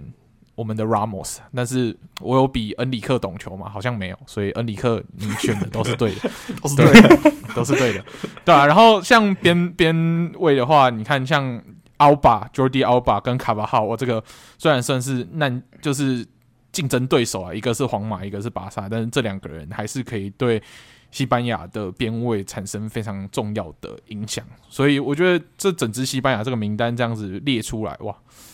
还是星光熠熠啊，就是前锋的部分可能会有进球无力的问题，但是进球无力还是有机会可以赢比赛，因为你不管怎么样，你如果踢不赢，你就和局，和局踢 PK，再用 PK 赢下来，也是一种赢的方法。只是可能西班牙的比赛，大家就要做好看一百二十分钟的这个心理准备。对，你是说因去年的这个欧欧洲杯，每一场都打踢到延长赛这样子？对对对对对，已经有这个 PTSD 了。嗯，哦，对对对，这个去年的西班牙，那我想问傻物，因为傻物的话对西班牙绝对是非常熟悉嘛，因为傻物最喜欢看的是西甲。那是西呃西班牙的话，基本上阵型四三三应该是差不多不会变。那傻物，如果你心目中的话，我们一样跟法国一样，现在给你排一个，你觉得就当下今天明天就世界杯，那今天你要四三三的先发十一人，你会怎么排？哦，如果是我，我觉得呃，我先排中场嘛。中场，我先排最精彩中场，就是中场。我觉得，嗯，就是巴萨三个人呐、啊，一定是巴萨三个人先发，就就那个 Pedri，然后 Busquets 跟那个像像有点意见的 Gavi，对吧、啊？哦，我觉得其实 很多爸爸刚刚说话，这个很臭，哎，真的真的很臭，哎，有够臭，就是不懂的就不要知道，对对对，关不就不要不要不要不要问这个问题，对对对对，然后就是我觉得。就是这三个人，其实呃，要讲 Pedri，就是上上个赛季，就不管是巴萨或者在西班牙国家队，就大家都看得到，哇，这 Pedri 是体能就是好到一个不行，嗯、就是直接就是全部踢下来都全勤，嗯、然后很少有那种受伤的问题，对啊，然后他的能力就是真的是中场可能啊、呃，现在可能。Under twenty 之类的最强的球员没有问题，真的是最强中场之一，对吧、啊？就是对，对这毫无疑问，对吧、啊？就是这就是 Pedri 这个点，可能是以前巴萨需要花很诶、欸，不是不是，就西班牙需要花很久才培养出来。那现在西班牙有，等于说他们前一阵子可能要重建的这一步，已经踏出很很大一步到成功的路上。对，那在、嗯、就是比较需要担心，我觉得是 Busquets 的部分啊，因为在这赛季其实 Busquets 在不不管是国家德比，或者像对国米那一场，就是很常会看到他在中场是放给一个大洞给大家去打的。那是希望可能就是可能他不知道是不是在备战世界杯吗？就这么早备战吗？不知道。但就是 Busquets 在这个点上，可能就是西班牙三个中场比较相对来说比较需要疑问的。但是其实也没关系，因为他们还有很多像像是 Rodri 这种。也是世界级的诶、的后腰的人可以去踢，所以就是如果真的不是 Busquets 不行的话，我觉得 Rod Rodri 也是有机会去帮他补的，对吧？然后我们如果回到守门员的话，就是我刚才、就我补充一下刚才上讲的德黑亚的部分，就是因为我觉得呃，除了除了除了他可能最近，因为他上次踢国家队是输给乌克兰的，那是欧国杯的资格赛，哎、不是，就是欧国联。还是还是世界杯资格赛之类的，我有点忘了。但是他就是输给呃乌克兰，然后那场他其实表现的很不好。然后在那场之后，其实就是 Enrique 就很少把他放在先发位啊。主要也是有一个点，是因为他他的出球，其实我们如果比较呃 Enrique 可能会带的就是门将的话，Simon 或是 Sanchez 或是 Ra，哎对。Sanchez，对，Simon Sanchez 跟 Raya 这三个人的出球能力都比德黑亚好很多。就德黑亚虽然他有时候会有那种很惊艳的传球，可以直接找到前锋，但是总体来说，他的出球能力跟这些西班牙门将比是没有那么没有那么顶级的。对，所以我觉得这也是就就是恩恩里克不带呃德黑亚的一个原因。对，那我我觉得我还是会选 Simon 啦，如果以先发的门将的话，因为毕竟跟这群队友也是磨合一段时间的。啊，虽然有时候会出那种很夸张的错误，像上个赛季就是他直接传给 Pedri，诶 Pedri 会传给他，他没有接好就直接一个乌龙球，对 吧？对对对，所以就是他有时候会有那种很脱线行为，但总体来说，他其实在扑救或者出球上都是很稳定的。对，那然后到边后卫的部分，其实我觉得跟像刚才讲的一样，就是可能就是卡瓦哈跟那个奥巴会先发。对那卡瓦哈就是希望他健康啦，因为毕竟他每次大赛可能就是会有一些小小小病小痛会出现，那就是希望他健康，然后对西班牙来说会是比较利多。那如果没有的话，其实后面还有阿斯皮利奎塔或是尤伦特可以去比补这个位置，对，是马克斯尤伦特可以补这个位置。所以其实，在呃右后卫的部分也没有到很缺人。那左后卫如果奥巴表现不好的话，就是瓦伦西亚的队长呃，Jose Gaya 也是可以去补上。对，其实他们在两个边后卫没有这么多的人才断层。那我觉得反反而比较大的，可能相对比较弱势，就是没办法跟呃，就是可能一级强队比的，就是他们中后卫的部分。对，因为像没有他们如果没有入选 Ramos 的话，我觉得在中后卫放 Paul Torres 跟 Laporte，或是可能 Eric Garcia，或是呃 Diego Llorente 这些人，我觉得相对来说可能比较没有那么硬。对，就是你可能要跟对对方有那种很。很蛮横不讲理的前锋的时候，你没办法，就是跟他很硬干，就是把把他让他会害怕或什么之类的。就是他当然传导很好，但是你要说他防守，他防守也没有不好，但是防守说话要真的很稳定，我觉得还是要像 Ramos 这种有有有一有一点有一点胆识，然后有一点凶的后卫会比较好。对，就是这个这个中后卫这个点，对对对对，这中后卫这个点我是比较觉得比较可以改善。当然他们已经也都也都很厉害，这没话说。然后到前锋的话，其实我觉得就九号，其实边锋很多人就是可以选，像是 Ferran Torres，然后还有像右边是哎左边是 Sarabia，这些人其实先发都踢得蛮好的，对吧？那主要我觉得有有有问题跟像一样，其实在九号的部分，对吧？因为九号呃这几年来说都是 Morata 先发嘛，但是上上赛季虽然 Morata 表现得很好，就是他可能在。当支点，就是上个赛季的欧国杯，我们会觉得说，哎、莫拉塔就是慢慢洗白自己在国家队的能力，对吧？然后就是他也因为这样子嘛，就是整个赛季的整个赛季国家队赛季来说，他后来就拿到西班牙国家队的一个奖项，就是最佳球员奖。这因为他进的最多的球，所以没有问题。但是他在这个赛季在马竞踢球的时候，嗯、其实他的背身拿球啊，或是要做球的部分。又有点回到以前，他有点没办法控制球的那种感觉，所以我觉得他们的先发九号会是比较大家可能比较有机会去争取的位置啊。那其争取的人就还有像是贝蒂斯的 Iglesias，然后还有像是皇马的 Asensio，对，这两个人其实都蛮有机会去争取呃 T 九号的位置，对吧？那 Asensio 就是其实在上个赛季皇马就有试过让他踢九号，那这赛季。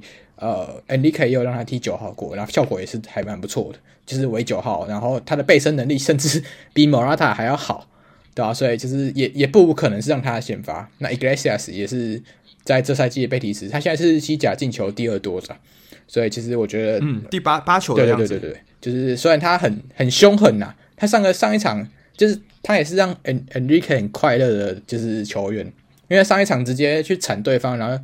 塞维利亚德比，然后直接吃红牌，对，所以下一场也不用踢。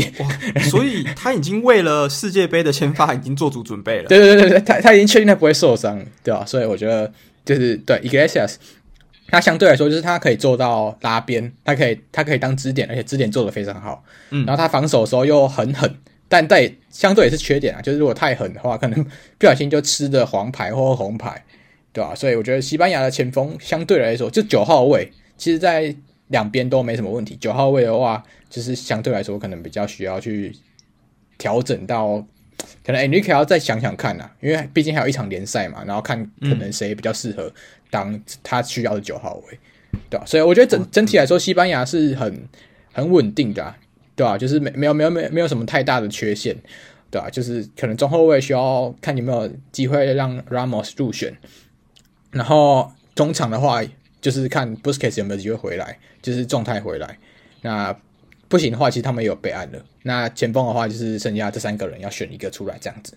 对，大概这样。那其实有个问题，就是去年在看欧洲杯的时候，其实啊、呃，除了 Morata 以外，还有这个 Moreno 嘛。那 Moreno 最近是因为状态很不好，所以今年没有浮上这个这个讨论名单，是吗？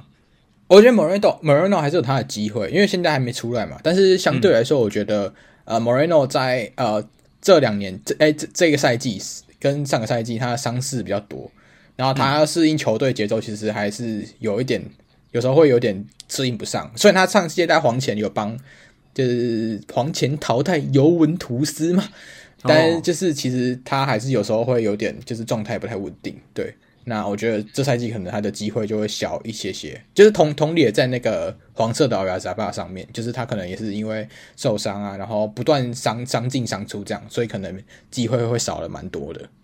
哦，所以就因为伤病的问题，导致他的状态可能不确定。那世界杯这么重要的比赛要带他，可能也是一个风险，这样子。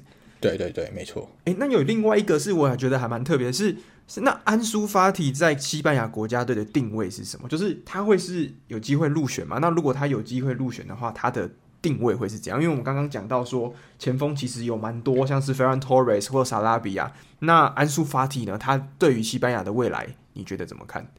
我觉得安苏法提，因为那时候 Enrique 也有说，其实不排除，就是如果安苏法提健康的话，不排除会让他入选。那我觉得也蛮有道理的，因为其实，在打左边的话，现在呃，像上次 Enrique 带的就是 Jeremy Pino 跟 Nico Williams，这个两个都打右边的。那相对打左边路的话，呃，Olmo 最近状态可能比较稍微下降一点。那安苏法提的话，可能就是他会首选的再带进来的一个球员。所以我觉得，呃，他入选机会蛮重要，就是蛮有机会的。但是，呃，相对来说，因为他不是一个顺足的球员。他是他是在左边路是逆足的，所以我觉得如果要要以就是呃恩里克喜欢打传中啊，或是他们传球比较顺畅的部分的话，就是安苏法蒂相对来说会比较弱势，因为萨拉比亚毕竟是左脚球员，他在左路可以做出的事情可能相对多一点，就除了内切以外，对，所以呃安苏法蒂可我觉得带的机会很大，但是用的话可能就是要看时机去用，对。哦、oh，OK，了解，嗯，就是他可能算是在特定的他想要做出的攻击的场合底下，他可能会摆上他，那可能会做一个骑兵这样子。毕竟他的突破能力，嗯、他的进攻能力其实都蛮好的。那对对对，但是萨尔比亚可能会以进攻整体协调性来讲，可能会是更好的选项这样子。对对对，没错。OK，诶，那如果像跟萨乌，如果让你们各选一个，你觉得西班牙今年会影响整体战局或是整体趋势的一个最重要的球星，你们会？那上先说好了，上要选那个吧，上要选那个吧，上 G 开头的吗？G 选那个吧，G 开头的，我选那个吧，Morata 吧，Morata 如果今天表现得很好的话，进球有效率的话，哎，今年的西班牙可能。那个 tier 等级可以晋升到跟接近法国欧陆第二强队 S S 级嘛？对对，对，Morata 啦，我觉得就是 Morata 会影响他们整个战绩。Oh, okay. 那个爸退休，你先去跟你爸安慰一下。对，好，这太凶了，这真的太凶了。好，那傻物呢？傻物，你的必看球星是谁啊？好多，呃，都是宝。还是你刚刚讲了一大堆之后，你要说这个这个 Llorente 都是口 K 之类的，那你选一个不用看的球星好了。不用看的，不用看也蛮多的吧？在板板凳方向，你觉得值得一看的？哦，板凳方向吗？我觉得，我觉得板凳方向上蛮重要。我觉得是就是 Llorente，这这是这呃那个 Marcos Llorente，因为我觉得马竞的 Llorente。对对对，因为因为其实他在他在速度上，我觉得是应该他是他是全全西班牙跑第二快的，对吧？如果入选的话是，是谁？第一快应该是 Nico Williams，他真的跑太快了，他现在是创西甲的，现在是西甲最快的记录就是他他的奔跑速度。当然，我觉得 Llorente 就是他他的重要性是他在他不管在哪个位置，你需要他都可以放，对啊？你可能那时候可能右后卫就两个都受伤，那就是他就可以放在右后卫上踢嘛。那如果进攻中场需要人，嗯，他也可以上去改变战局啊，甚至你要踢边锋、踢为九号，他都可以去踢。所以我觉得他他在西班牙上，而且他不是踢的，就是可能样样通、样样松，他是每一个位置都可以踢得很好。所以我觉得在进攻上或者防守上需要换人的话，Llorente 可能会是恩里克比较相对来说比较靠前会拿出来使用的人。哦，OK，所以他是一个。嗯是非常好的战术型武器，这样子。对对对对对，没错。OK，了解。好，所以我觉得西班牙哇，在经过 Sean 跟 Saul 的介绍之后，应该大家对阵容应该有一定程度的认识了。那我们接下来呢，那马上来到一组的另外一支这个球队哥斯达黎加。那哥斯达黎加，我相信大家听到哥斯达黎加，应该也都跟我们 Sean、Saul 一样，就是这里面大概一眼望去知道的人，大概最多大概就一个。那这个 Sean，你要不要说一下哥斯达黎加？你对他唯一认识的人有谁？我觉得哥斯达黎加只能说他很衰啦，他是这个死亡之组的牺牲品，他就像是那块肉一样，大家都想要咬他一口。那唯一可以阻止他们他这块肉被咬的，只有这个球员，就是 Navas。那 Navas，我们从皇马那时候三连欧冠三连霸的时候就知道这个球员，然后后来转到巴黎，你想说，诶，他有退货吗？不，他其实还是蛮强的，只是这几年因为。他买来多纳鲁马，可以该让他上，所以他的先发机会才慢慢变少。但以实力来说，他还是整支哥斯拉大力加唯一的世界级球星。所以我觉得唯一的看点就是在 Navas 身上，看看可不可以经由说，诶、他的扑救啊，帮球队少掉一点球。对，嗯，OK。那傻物呢？傻物，你难道有认识第二个球员吗？哦，我觉得纳瓦斯是一定要提的，因为毕竟他在巴黎甚至可以。可以跟 Donnarumma 竞争嘛，就是他的先发地位。嗯、那其实没错，我呃，我那时候整理的时候，其实有看到，哎、欸，可能上一届跟上上届大家会蛮熟悉的，叫 Brian Lewis，就是他们的一个老中场老将，对吧、啊？就曾经在塞尔提特、塞尔提克踢过球，对。然后其实他他的他在中场的调度，尤其是在远射或传球上，我觉得是呃。哥斯达黎加整个进攻的核心命脉，就是你如果经过他的疏导的话，整个哥斯达黎加会踢的比较有组织性一点，对吧、啊？就是他的重要性在这边。可是他已经三十七岁了，我不知道他到底会不会真的先发，但就是有机会看到他的话，嗯、其实要好好好珍惜啊，因为他也算是呃哥斯达黎加的国宝之一了。对，然后其实哥斯达黎加有一个球员很特别，他名字很特别，然后说出来你们可能会很熟悉。这名字叫做 Luis Diaz，不是我们利物浦的 Luis Diaz 吗？哎哎，不是，他在他是在美职联踢球的 Luis Diaz，但是他们两个都有一个优，就是相似的地方，就是他们两个其实都蛮蛮瘦的，但是速度都很快，就是你看他的盘带跟速度都是非常非常华丽、非常快的，对吧？所以其实这两个 Luis Diaz 虽然他不是在利物浦，但他可能他可能在哥斯达黎加踢得像在利物浦的 Luis Diaz 一样。对，就是这也是可以在边路飞这样子。对对对，可以期待的一个球员。那我听我他们教练也是蛮厉害，叫 Suarez 哎，Luis Suarez 也是一个某种程度上也大家蛮熟悉的名字，这样子。对啊，所以哎，哥斯达黎加，OK，好。那傻物跟上哥斯达黎加这组，你们还有什么想要特别补充的东西吗？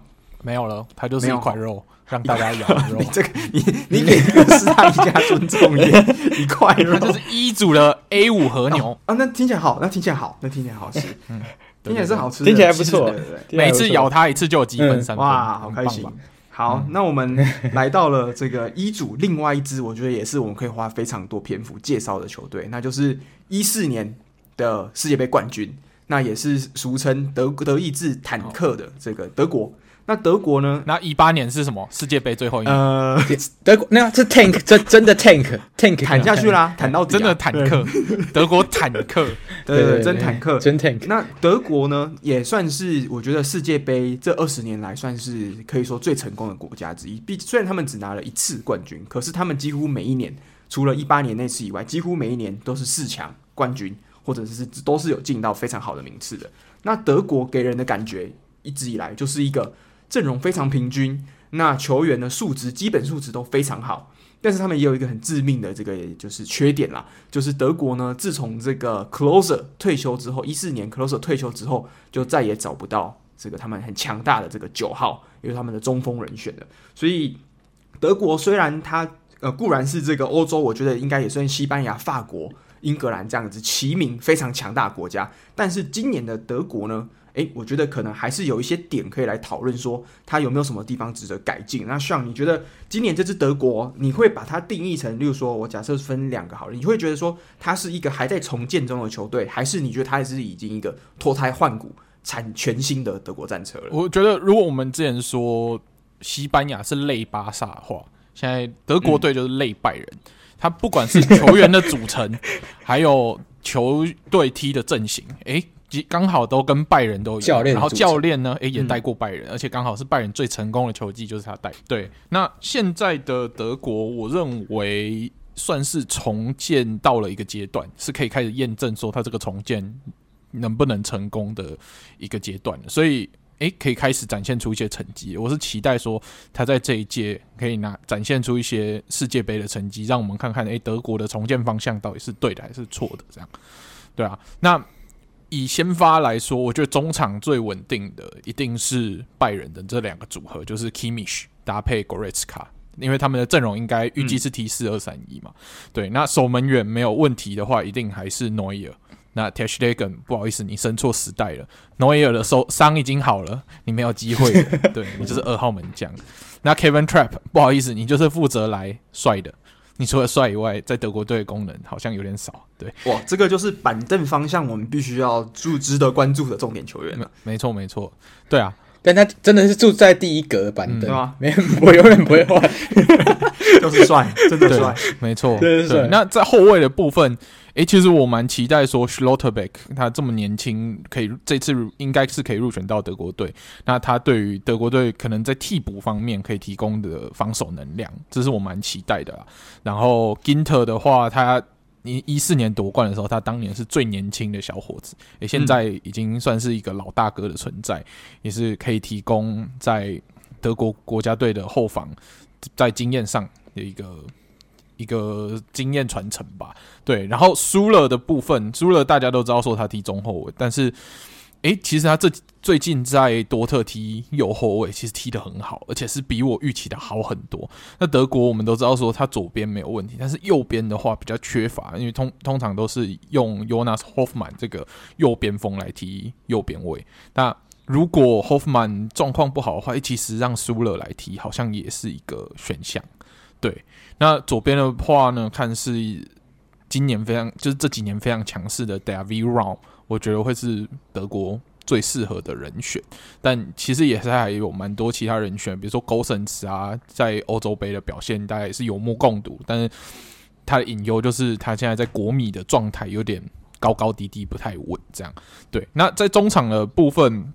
我们刚刚说了 Kimmich 跟 Goreska 嘛，那 Gundogan 可能就是作为替补的经验，他在曼城的稳定度也是非常够，所以在 Kimmich 跟 Goreska 下场轮替的时候，他换上来可以确保德国的中场是继续维持他的实力。然后在 Thomas Müller 目前有一点伤情，还没有办法确定会不会入选这次国家队的情况下，诶，没关系。反正接班人已经找到，就是 Jamal Musiala。Musiala 在踢 Müller 的这个差不多的位置的时候，在拜仁展现出来的进球能力还有传导，诶，其实都让我们看到说，诶，Müller 在之后退出国家队以后顺利接班的这个接班梯队，搞不好在这一届就可以看到一个开始一个端倪这样子。对啊，然后像呃中场进攻中场部分，像。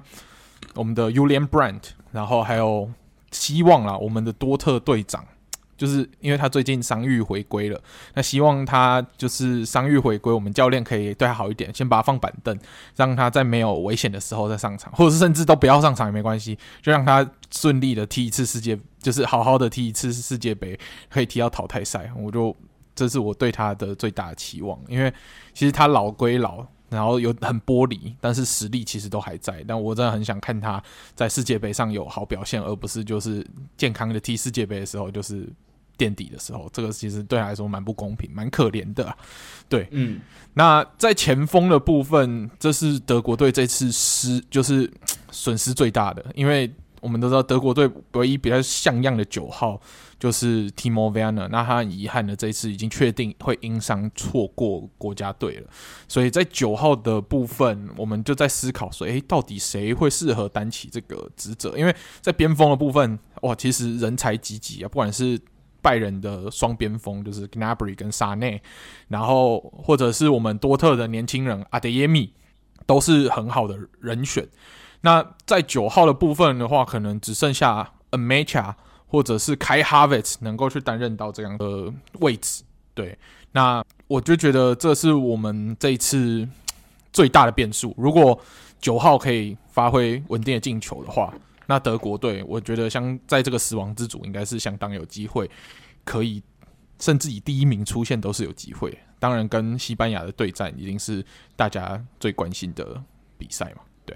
嗯，没错，这个应该是这两组，就是这一组最强的两两强对决了。那这一场比赛也有可能间接决定谁会是小组一。那傻物呢？这样我其实看了下去，其实诶，我觉得这里面有蛮多球员，我觉得傻物应该也是算是蛮有研究的。像是这个 Antonio Rudiger，那 Rudiger 虽然今年到皇马，呃，到了傻物最讨厌球队，可是呢，之前他可是车车，算是拿了欧霸冠军跟欧冠冠军的双料的这个功臣。那还有另外一个是开哈维斯，开哈维斯更不用说，就是傻物应该算是当年药厂最喜欢的球星了。那关于这两个球星，你觉得他们今年如果以你对他们的认识，他们可以对德国带来什么样的帮助吗？我觉得以以鲁迪格来讲，他就是他基本上就一定是先发的中后卫之一啦，就是看他还是要搭配谁，嗯、对吧？因为他的优势就在于他的左脚出球嘛，还有他的防守能量其实很很足够，对吧？你可以常常常看到他往前跑，或是就是跑到可能真的很前面去帮忙助攻。或者甚至看到他我自己一路带，然后去射门，这种情况都在切尔西发生过，对吧、啊？然后鲁迪格另外优势是他其实在三后卫、四后卫都可以踢，所以如果你真的德国需要变阵去打到三后卫的话，他是可以不用换下来，马上就在场上可以 ready 的这种。所以我觉得鲁迪格对整个德国来说，他在后防线上的稳定，然后进攻端上的帮助，还有这就是你变阵后需要的任何帮忙的话，鲁迪哥一定是首选的先发人选。那在刚才提到的开哈维身上，就是其实德国我们会一直觉得他缺九号位嘛。那这这这几个，哎、这两个赛季其实开哈维他在呃切尔西的部分，其实有常常不管是 Tuchel 或是呃可能。那个我们的 Porter 都有机会让他踢到九号位的位置，那相对来说，我觉得也有帮助到德国啦，就是让他可以适应说，哎，我踢九号的时候可能是什么感觉，对吧？当然，他最好，我自己觉得他最好位置还在十号，但是他如果踢九号可以的话，我觉得也对德国来说也是个好处。那就是其他，我我最最想看到的其实是我们的 Kai Havertz 跟 Julian Brandt 终于在德国可以相见欢了啊！哦。药厂出来的，对不对？呃，两两两个曾经的 CP 跟那个前一集提到的那个 英格兰 CP 一样，就是我们那时候会说，哎、欸，就是哎，Mount 加 Rice，然后可能开哈维斯是第三者嘛。但开哈维斯回到德国以后，他就是正宫了，他就是跟 Brandt 最好的朋友，这样，对吧、啊？所以我觉得，呃，嗯、就是可以可以看看，就是他们两个在国家队互动，会很一定会很好笑，而且应该会蛮多他们的那个。Stories 在他们的 IG 上面，所以大家可以看一下他们两个互动。对，嗯、对啊。哎、欸，其实我刚刚你们两个这样的整理，其实我是觉得德国队呢，他其实在踢四后卫跟三后卫，其实他选项是蛮多的。因为刚刚说 Rudiger 在三后卫体系也是适应的很好嘛，那 Schlotterbeck 更不用讲，他更是我觉得三后卫非常重要的一个人选。那两边的话，其实像 Tilo k e r 也是一个，哎、这几年算是年轻的潜力，那也常常入选，那也是在算是边路的防守上，他也是做出一定的贡献啊。那像是 David Gao 吗和 Gosens，哎，觉得其实像你像 Gosens，其实。去年的欧洲杯，他算是打入了这个很漂亮的进球嘛。之后他在他，我记得他那时候是对英格兰吗？还是对有一支球队的时候，他在整个传中的表现上，跟他的这个整个就对球队的经验度，那时候我记得呃 Löw 那时候有一场比赛，原本都是 T 十二三一，突然变得三后卫三四三吧，哎，他表现就非常好。那但是今年的唯一的隐忧是他的这个伤势。你觉得最近以他在这个国米的表现，他有办法？回到先发的位置吗？我觉得有难度诶、因为 Ron 跟他的话，Ron 我觉得还是比较优先嘛。那他的状态，我就要慢慢找诶、就我觉得可能要看当下德国队集训他的训练状态。对，要不然以我现在看到他这个样子，他要先发真的是非常困难。嗯，对，就是他的他好像最近的初赛也是断断续续的嘛，也没有说到非常稳定，不稳定啊，不会先不是稳定先发。哦、对，那如果以这个竞技状态来讲，我觉得 David Raum 可能会是比较可能几率大一点的人选。对，那、嗯、假设像你觉得德国今年应该还是像 Hansi Flick 他在之前拜仁体系跟目前来讲，其实四二三一应该还会是我觉得几率最大的阵型啦，对吧？对。那四二三一的话，如果给你选，因为你平常有在看德甲，真了解非常非常深的。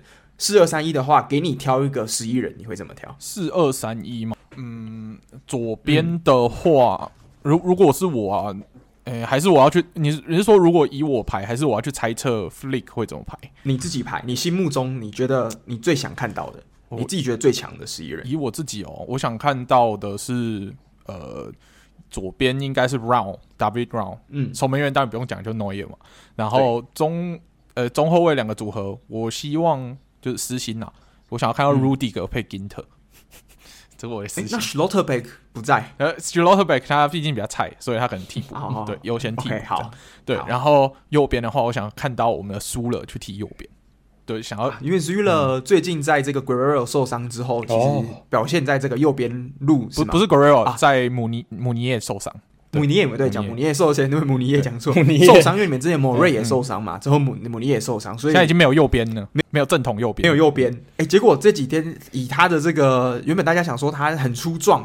能不能适应这个边路的灵活性？哎，结果好像适应的还不错。是对我，我是私心会想要看到苏勒踢右右边位，但是我觉得啦，以 Flick 应该还是会让 Hoffman 踢，嗯、但我私心觉得苏勒蛮适合的。对，好，哎，这个其实蛮特别的，因为这是毕竟要有看多特比赛才有办法，就是看出这样子的一个程程度。对，然后双后腰当然就拜仁这两个、嗯、Goretzka 跟 Kimmich 最稳定了。对，那中间的部分的话，应该是。如果 Müller 不行，就是穆斯亚拉可以在年轻、嗯、年轻轻轻就踢踢到先发。嗯，对。然后那左右两翼，左右两翼的话，当然就是 Gnabry 跟萨内，这应该是没有什么意外啊、呃。中间的这个九号的部分，应该就是 Kai Havertz 必须要去担当到这个角色。对，哦，Kai Havertz OK，所以这这个阵容应该也算是这几年来讲，我觉得啊、呃，整个整体在五大联赛初赛经验算是很丰富的。哎、欸，那。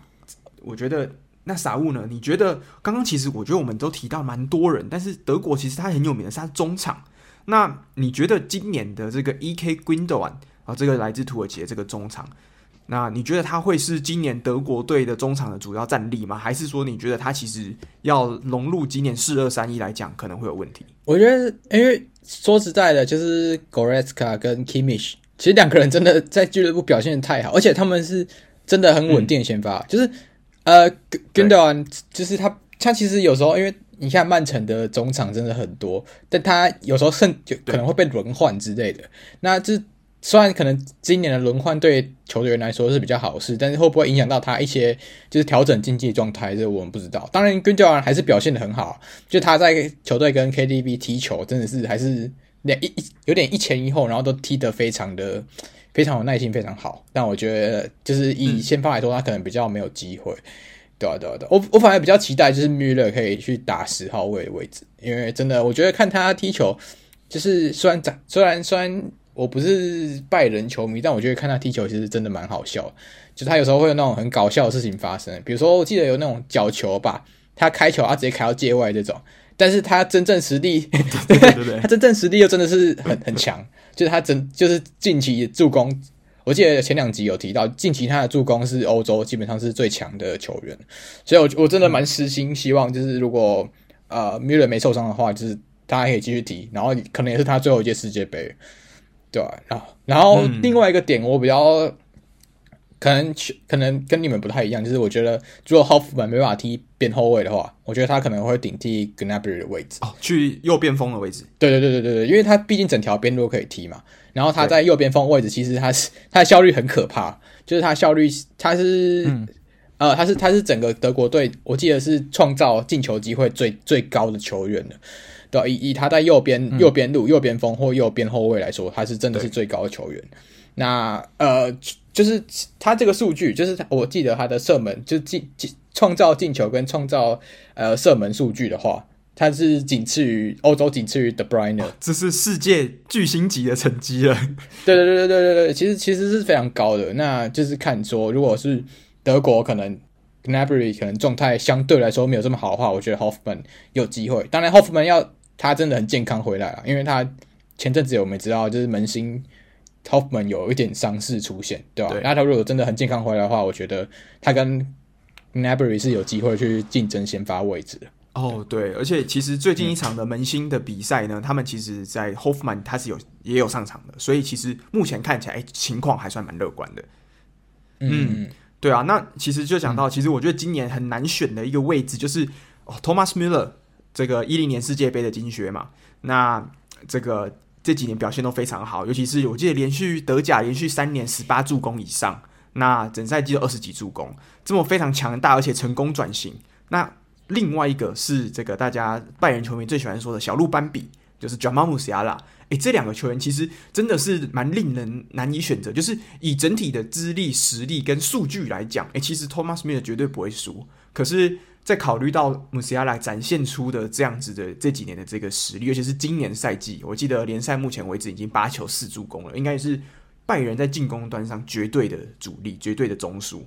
那今年呢，会不会是又是他的观光一季呢？或者是有点就是今年会不会是他其实真正让世界看到他的时候，其实这一名也是今年在金童奖我记得排名前二、前三的人，有一个值得他的位置。对，所以我觉得这个会是今年我的大家应该蛮值得期待。那另外一个点，在讲到德国队的九号，诶，其实德国队九号，其实我们在做研究笔记在研究的时候，其实也有发现，就是其实德国九号还是有人。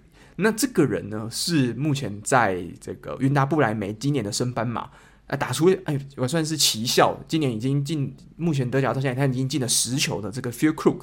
那像你觉得 Füllkrug 他会是一个德国在进攻端上比较干涸的一个解决的结案吗？还是说你觉得他就是一个替补，可能？偶尔上来变个阵之后，需要一个大型九号的时候需要用到的解法。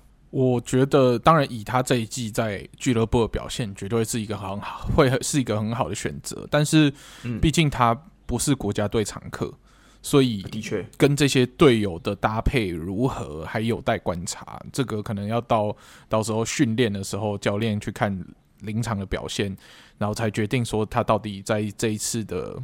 比赛会占多少的比重？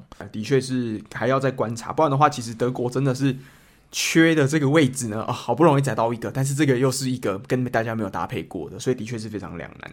对，那这边我有一个算是冷知识，哎，要考你们，就是考傻乌跟上，就是你们知道在世界杯的历史上，嗯，进过这个就是小组赛不算，进到淘汰赛，比过最多场淘汰赛的国家，最多场淘汰赛的国家是不是德国？没错，那德其实这个其实是并列第一名，有一个是德国，那另外一支球队你们知道是谁？五星巴西吗？没错，五星巴西哦，对，所以这个巴西跟德国呢，哦，光是这个他们进淘汰赛的数目就知道，他们每年基本上就是在名列前茅的。就是巴西虽然自从零二年之后就没有再夺冠过，也是好像有这种魔咒缠身，可是他们每一年其实打进的这个实力都还蛮不错的。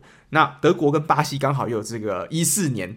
哦，这个七比一的这个当年的这个惨案嘛，所以这两支球队在历史世界杯历史上是非常重要的两支球队。那他们也刚好有这个记录保持。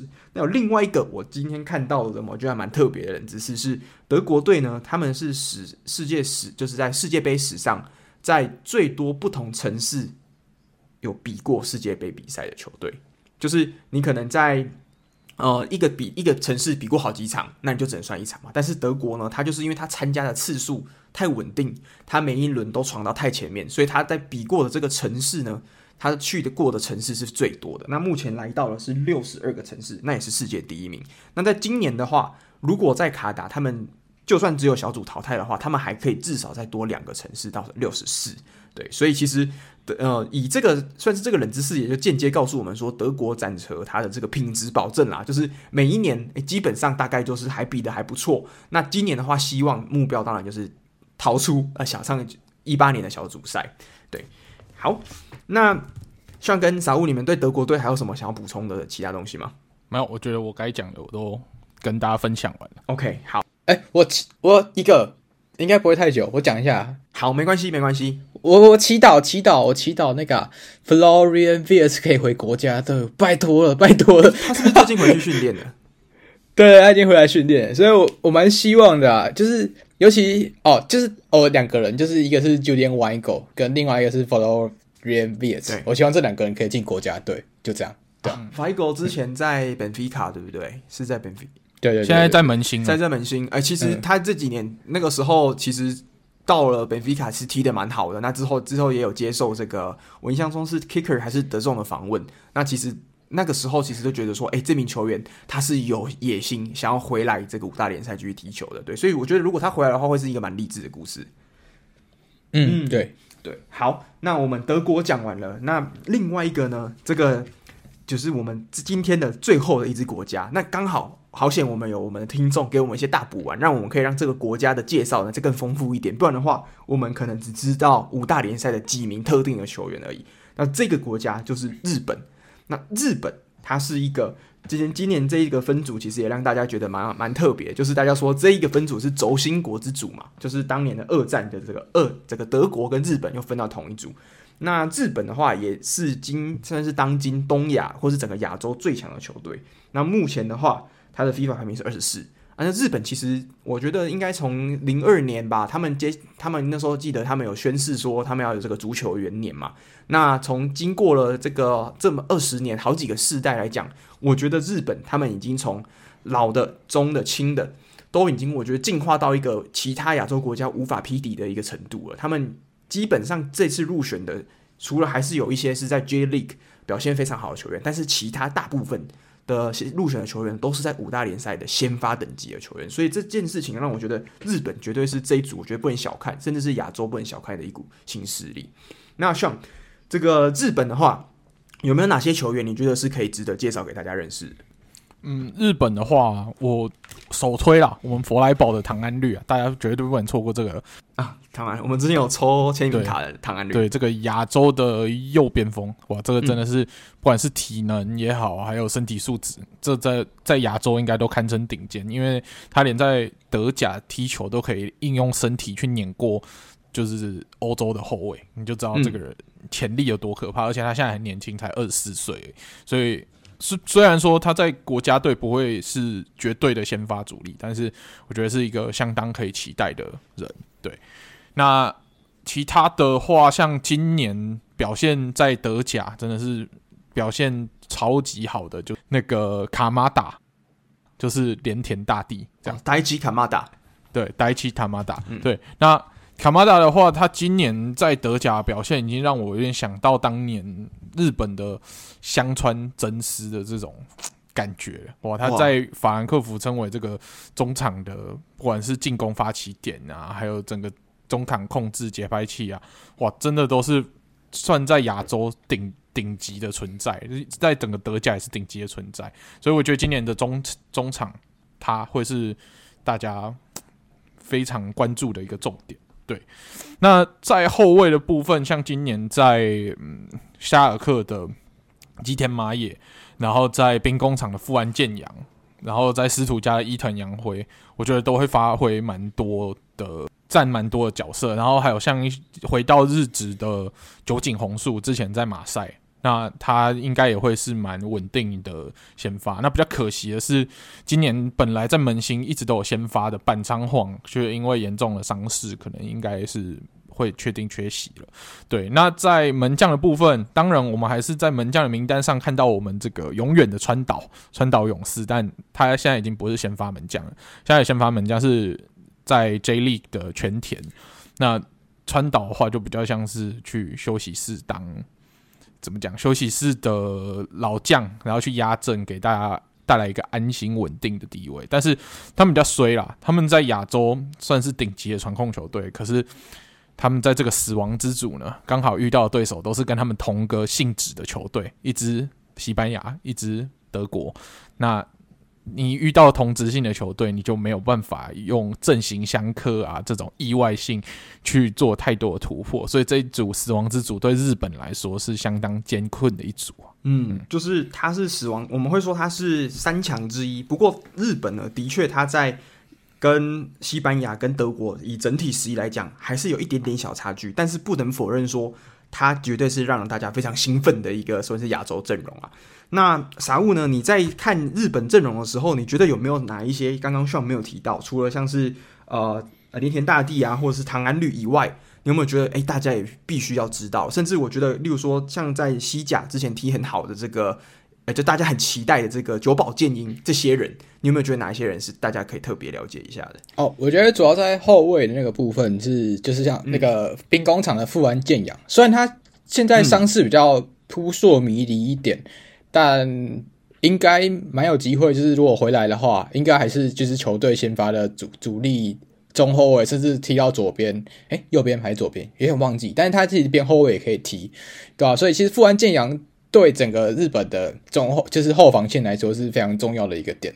那在、嗯、呃刚才提到的那个那个哭宝啊，我有点突然忘记他的名字，久保建英，对，久保建英，我觉得久保建英呃。变呃，他这个赛季其实改变很多啊。虽然我不知道他有没有机会去竞争先发位置啊，但是其实可以看到他对整个球队的他踢球的改变，他把握力变得非常好。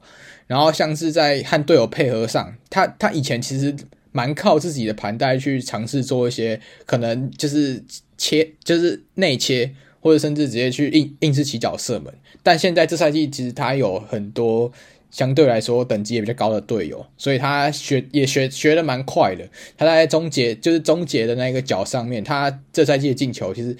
呃，除了上一场有一有一场被吹掉的那颗球的话，其实他现在的进球都是处理的非常的利落，然后非常漂亮，对吧？然后传球上，其实他一直以来传球就没有什么问题，就是他传关键球、传穿越球，或甚至他传中的话，其实都还是蛮有威胁性。所以我觉得他可以甚至。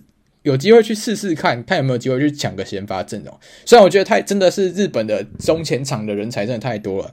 还有就是最近在呃最近在布莱顿，就是大家开始很关注的三战勋嘛。其实呃前一场才刚取得他的第一颗英超进球，对吧、啊？所以呃这些人其实以日本来说，其实就是他们的进攻中场啊、边锋这些人很多。对，但是呃，比较有，我觉得比较有隐忧是在他们的九号位上，因为很像，诶，我记得是冈崎慎司退休以后，他们就没有那种真的很强势的九号位出来。对，他们有很多人可以去打为九号，但是我觉得这这一点的话，就是其实跟西班牙跟德国也很像，就是他们都缺一个真的是很强烈的九号去帮他们撑起整个球队的阵型。对，这我觉得日本相对可惜一点点的地方。嗯。所以日本其实他的这个进攻前场，我说我觉得其实要要再选的话，以我们来看呢，真的还算是我觉得选择障碍，像是唐安绿啊、三战勋啊，或者是像是啊刚刚说的 Kubo 久保健英嘛，这些人其实人人才济济。那今年虽然讲到人才济济，可是其实在讲到这个选大名单二十六人大名单的时候，诶，竟然还是有遗珠，甚至是说是遗珠吗？还是其实是跟总教练有些争论？像你要不要来谈谈这个最近其实大破永野事件，大家也是觉得闹得沸沸扬扬哦。对，因为大破永野是连大名单就最大张的大名单都没有入选。那他之前我们就知道说他最出名是在文达布莱梅的比赛。那对后他在那时候表现也是蛮好，但他后来选择回到 J League，因为那时候文达布莱梅降级嘛，他回到 J League。其实他虽然三十几岁，但是三十出头岁，三十二岁的样子。但他在前锋，日本前锋比较缺乏的情况下，其实他也是一个很重要的战力。但是森保一就是日本总教练决定不选他，那他也很霸气，他也觉得说，好啊，那你既然不选我，你到时候就算有人因伤退出，然后你要硬要征召我，我也不会去接受。我觉得我下一次要入选国家队，就是你你森保一离开的时候，我才会再进去。哇，所以是一个宣誓诶，对，就是有点。你我不两立的这种感觉，就有你就我，有我就没没有你，这样就是已经关系差到这种地步了。就像之前那个叫什么摩洛哥 ZH 跟他们的那个国家队问题有点像，对不对？好像也是不太合。呃、嗯，对对，所以那像今年的日本，你说他如果就算连替补都不要，意思就是说他真的就是赌气，他就是我就算你要征召我，我也不要了。对，没错。就是那么霸气哇！那应该是真的是里面可能有一些未解决问题需要解决。那那另外一个，我觉得也是大家算是很热议的一个，算是爆人的遗珠呢，就是古桥啦。那古桥在塞尔提克，其实呃，最近这几年的这个苏超的塞尔提克有蛮多的，就是日本的选手在那边嘛。那像是最近的这个古桥，就是大家算是炙手可热一个讨论选项。那之前他在我记得在。呃，苏超好像有进过四球吧，还是就是帽子戏法很夸张的那种进球数。那没想到今年也是算是目前来讲是落选的状态。那傻物，你有没有对这个有什么看法？那我觉得其实其实真真的日本强的人真的太多了，就是比起以前我们会觉得说，好像他们带了还是大半大半部分的追追直连的球员的话，今年其实中前场。都很少会看到 J 职联的球员出现。你看，像若我觉得连南野拓实搞不好都先发都不一定有，所以我觉得其实其实古桥、嗯、呃古桥或是像他们还有哎、欸、他们还有那个光头叫什么名字？啊、呃、前田大然。前前田。对，就是这些人没有入选，其实都我觉得呃你你会说你会觉得很可惜，但是我觉得也是就是可惜跟意外都都参半一点啊，对啊对啊对啊，我觉得。就是就哎、欸、可惜跟不意外都参半一点，因为。真的前场人太多，我觉得森保一，而且他这么快就把二十二十六人去确定的话，他也相对来说没有那么多时间去再看其他球员的事情，对啊，我觉得他可能会觉得有点，呃，很多球迷会觉得可惜，可能在古桥下一场联赛或者是怎样又进了四球，那是不是日本球迷又会觉得可惜？嗯、但没办法，就是森保一已经决定了，嗯，对吧、啊？那就是日本球迷就就耐心看下去吧，说不定他就跟恩里克一样，上赛季明明可以带二十六个，他就带二十四个，对吧、啊？结果还是四强，对不对？对，就搞不好就这样，哎，不好不好不小心淘汰了西班牙，后就是德国也说不定，对吧、啊？所以就看看吧。嗯，对啊，我像南野拓实啊，也因为毕竟是我们前利鸟球员嘛，所以还是来讲一下。就是南野拓实是一个，我觉得在攻击端上去算是一个很多多面的一个全面的选手啦。因为其实，在利鸟的时候，他大部分的时间也是以板凳出发，那大部分他其实可以胜任的位置很多诶，就是他其实可以在左右边路，甚至是中场进攻中场，都还是有他的那个功用可以发挥的。所以南野拓实是一个可能不到刚刚大家说的，可能会在。啊、非常正正选的一个位置，但是我觉得南野以他这样这几年的展现的实力，他帮利物浦展现出场上这种很多惊奇的杯赛的表现呢。我觉得南野今年我也希望他是可以表现出蛮好的，对啊，那。我们的听众 Howard 啊，我们的 Howard 其实因为关于我们对 J 联赛的联认识其实不是很多，那我们有个听众 Howard 呢，他就帮我们整理了说，诶，除了刚刚 Sean 跟 Saul 有把就是有介绍说这些在五大联赛征战的球员，但是其实他们在后防上面也是有两名，我觉得大家可以多多认识的球员。那第一名呢是这个。呃，长友佑都，那他目前人是在 FC 东京踢球的。那他这名球员其实，诶，年纪也不大，也不小了，已经三十六岁了。但是啊、我们的这个听众好友说，他觉得他这一次应该会是在防守端上日本的一个 key man，就是关键型的角色。因为他的这个身体素质，他强大的身体，都算是在日本来讲，因为日本我们知道他是一个跟别人来讲，诶，你可能对上别人前锋，虽然你很大只，可是你。对上别人可能欧洲人呃非常高大版的前锋，你可能会稍微弱势。那他觉得在这一点，长友佑都呢可能会是给日本的防守端做一个很好的屏障。那但是缺点就是他的年纪比较大，所以他在速度端上可能会跟不上。例如说，如果他今天对上的他是以边路嘛，所以他是在左边的话，那如果对上右路的，像是 Gnabry 啊，或是在西班牙的像是 Ferran Torres，那可能会有一些比较麻烦的地方。所以他觉得这是他们的优点跟缺点。那另外一个呢，他是来自浦和红钻的酒井宏树。那酒井宏树之前应该是在五大联赛有踢过球，我记得是在呃马赛马赛嘛，对，那马赛踢球。嗯、那他说酒井宏树也是他心目中右边位先发不动人选哦，所以因为其实我们之前讲过，这样头名压暑假是那个富安健洋，他有时候会踢边位。那今年的话，其实大家预测会说他应该会是以中后卫出发。那右边卫这个角色呢，就是由酒井宏树来填上。那他说一百八十五公分的身高，让他在空战的优势是可以取得优势的。而且其实他在整个呃进攻的 build up，就是整个建造进攻的节奏呢，其实是也蛮重要的一个角色。所以他觉得。在呃，酒井宏树跟长友佑都这两名来自 J League 的 J 联盟的球员呢，会是今年算是本土球员里面大家值得期待的两名。嗯，好，所以要谢非常谢谢 Howard 帮辛辛苦苦帮我们整理啊、这个我们其实平常很不熟的这个 J League 联赛的球员特色。嗯，好，那我们讲完了这个一组，这应该也是一组的最后一支球队。那我们要不要来做一个总结？好，就是西班牙、哥斯达黎加、德国跟日本。我们的排名的话，我觉得这个其实会，可能蛮多人不一样的。嗯、那我们先给上好了，上你的一组排名前四，你会怎么排？一组嘛，那我自己私心好了，嗯、我就按照我自己的喜好，我觉得德国可以重新回到第一名，嗯、所以一组应该德国第一，嗯、然后。西班牙就每一场都踢一百二十分钟，然后所以就第二名，这样太累了。哎、欸，没有啊，小组赛只有九十啊，小组赛只有九十啊，小组赛没有 一百二十分钟，小组赛只有九十分钟啊。这个突破限制，每每一场都和每一场都想要和局，然后可能都在九十加几才才得分这样。OK，嗯，好。好，那可能第二名，他还是太累了，就是那个九十都加太多，然后都比人家多了一些比赛的。OK，、嗯、然后在日本第三名，日本就比较遗憾了。我觉得日本在这一次的小组赛可能又会让大家看到那个当年对比利时这种心有余而力不足的这个情况，就是你知道虽败犹荣，可能日本人锅贴可以先捡起来了。对，然后。最后一名可能就是 Navas 领军的哥斯达黎加，不好意思，你就是 A 五和牛了，嗯，就是最好吃的一块肉。对，OK，那我的排名跟你们很不一样诶，我觉得我今年呢的小组第一名我会摆西班牙。那西班牙其实刚刚一开始在前面介绍的时候，我就说，我觉得西班牙。每次大家都说啊，他没有没有没有什么进攻，有点就是没有什么没有很强的中锋啊，Morata 称得上版面吗？但是我觉得在这种大赛型的东西呢，其实西班牙已经往往都证明给我们了。虽然他不是每年的大热门，可是他往往都是可以挺到很前面的。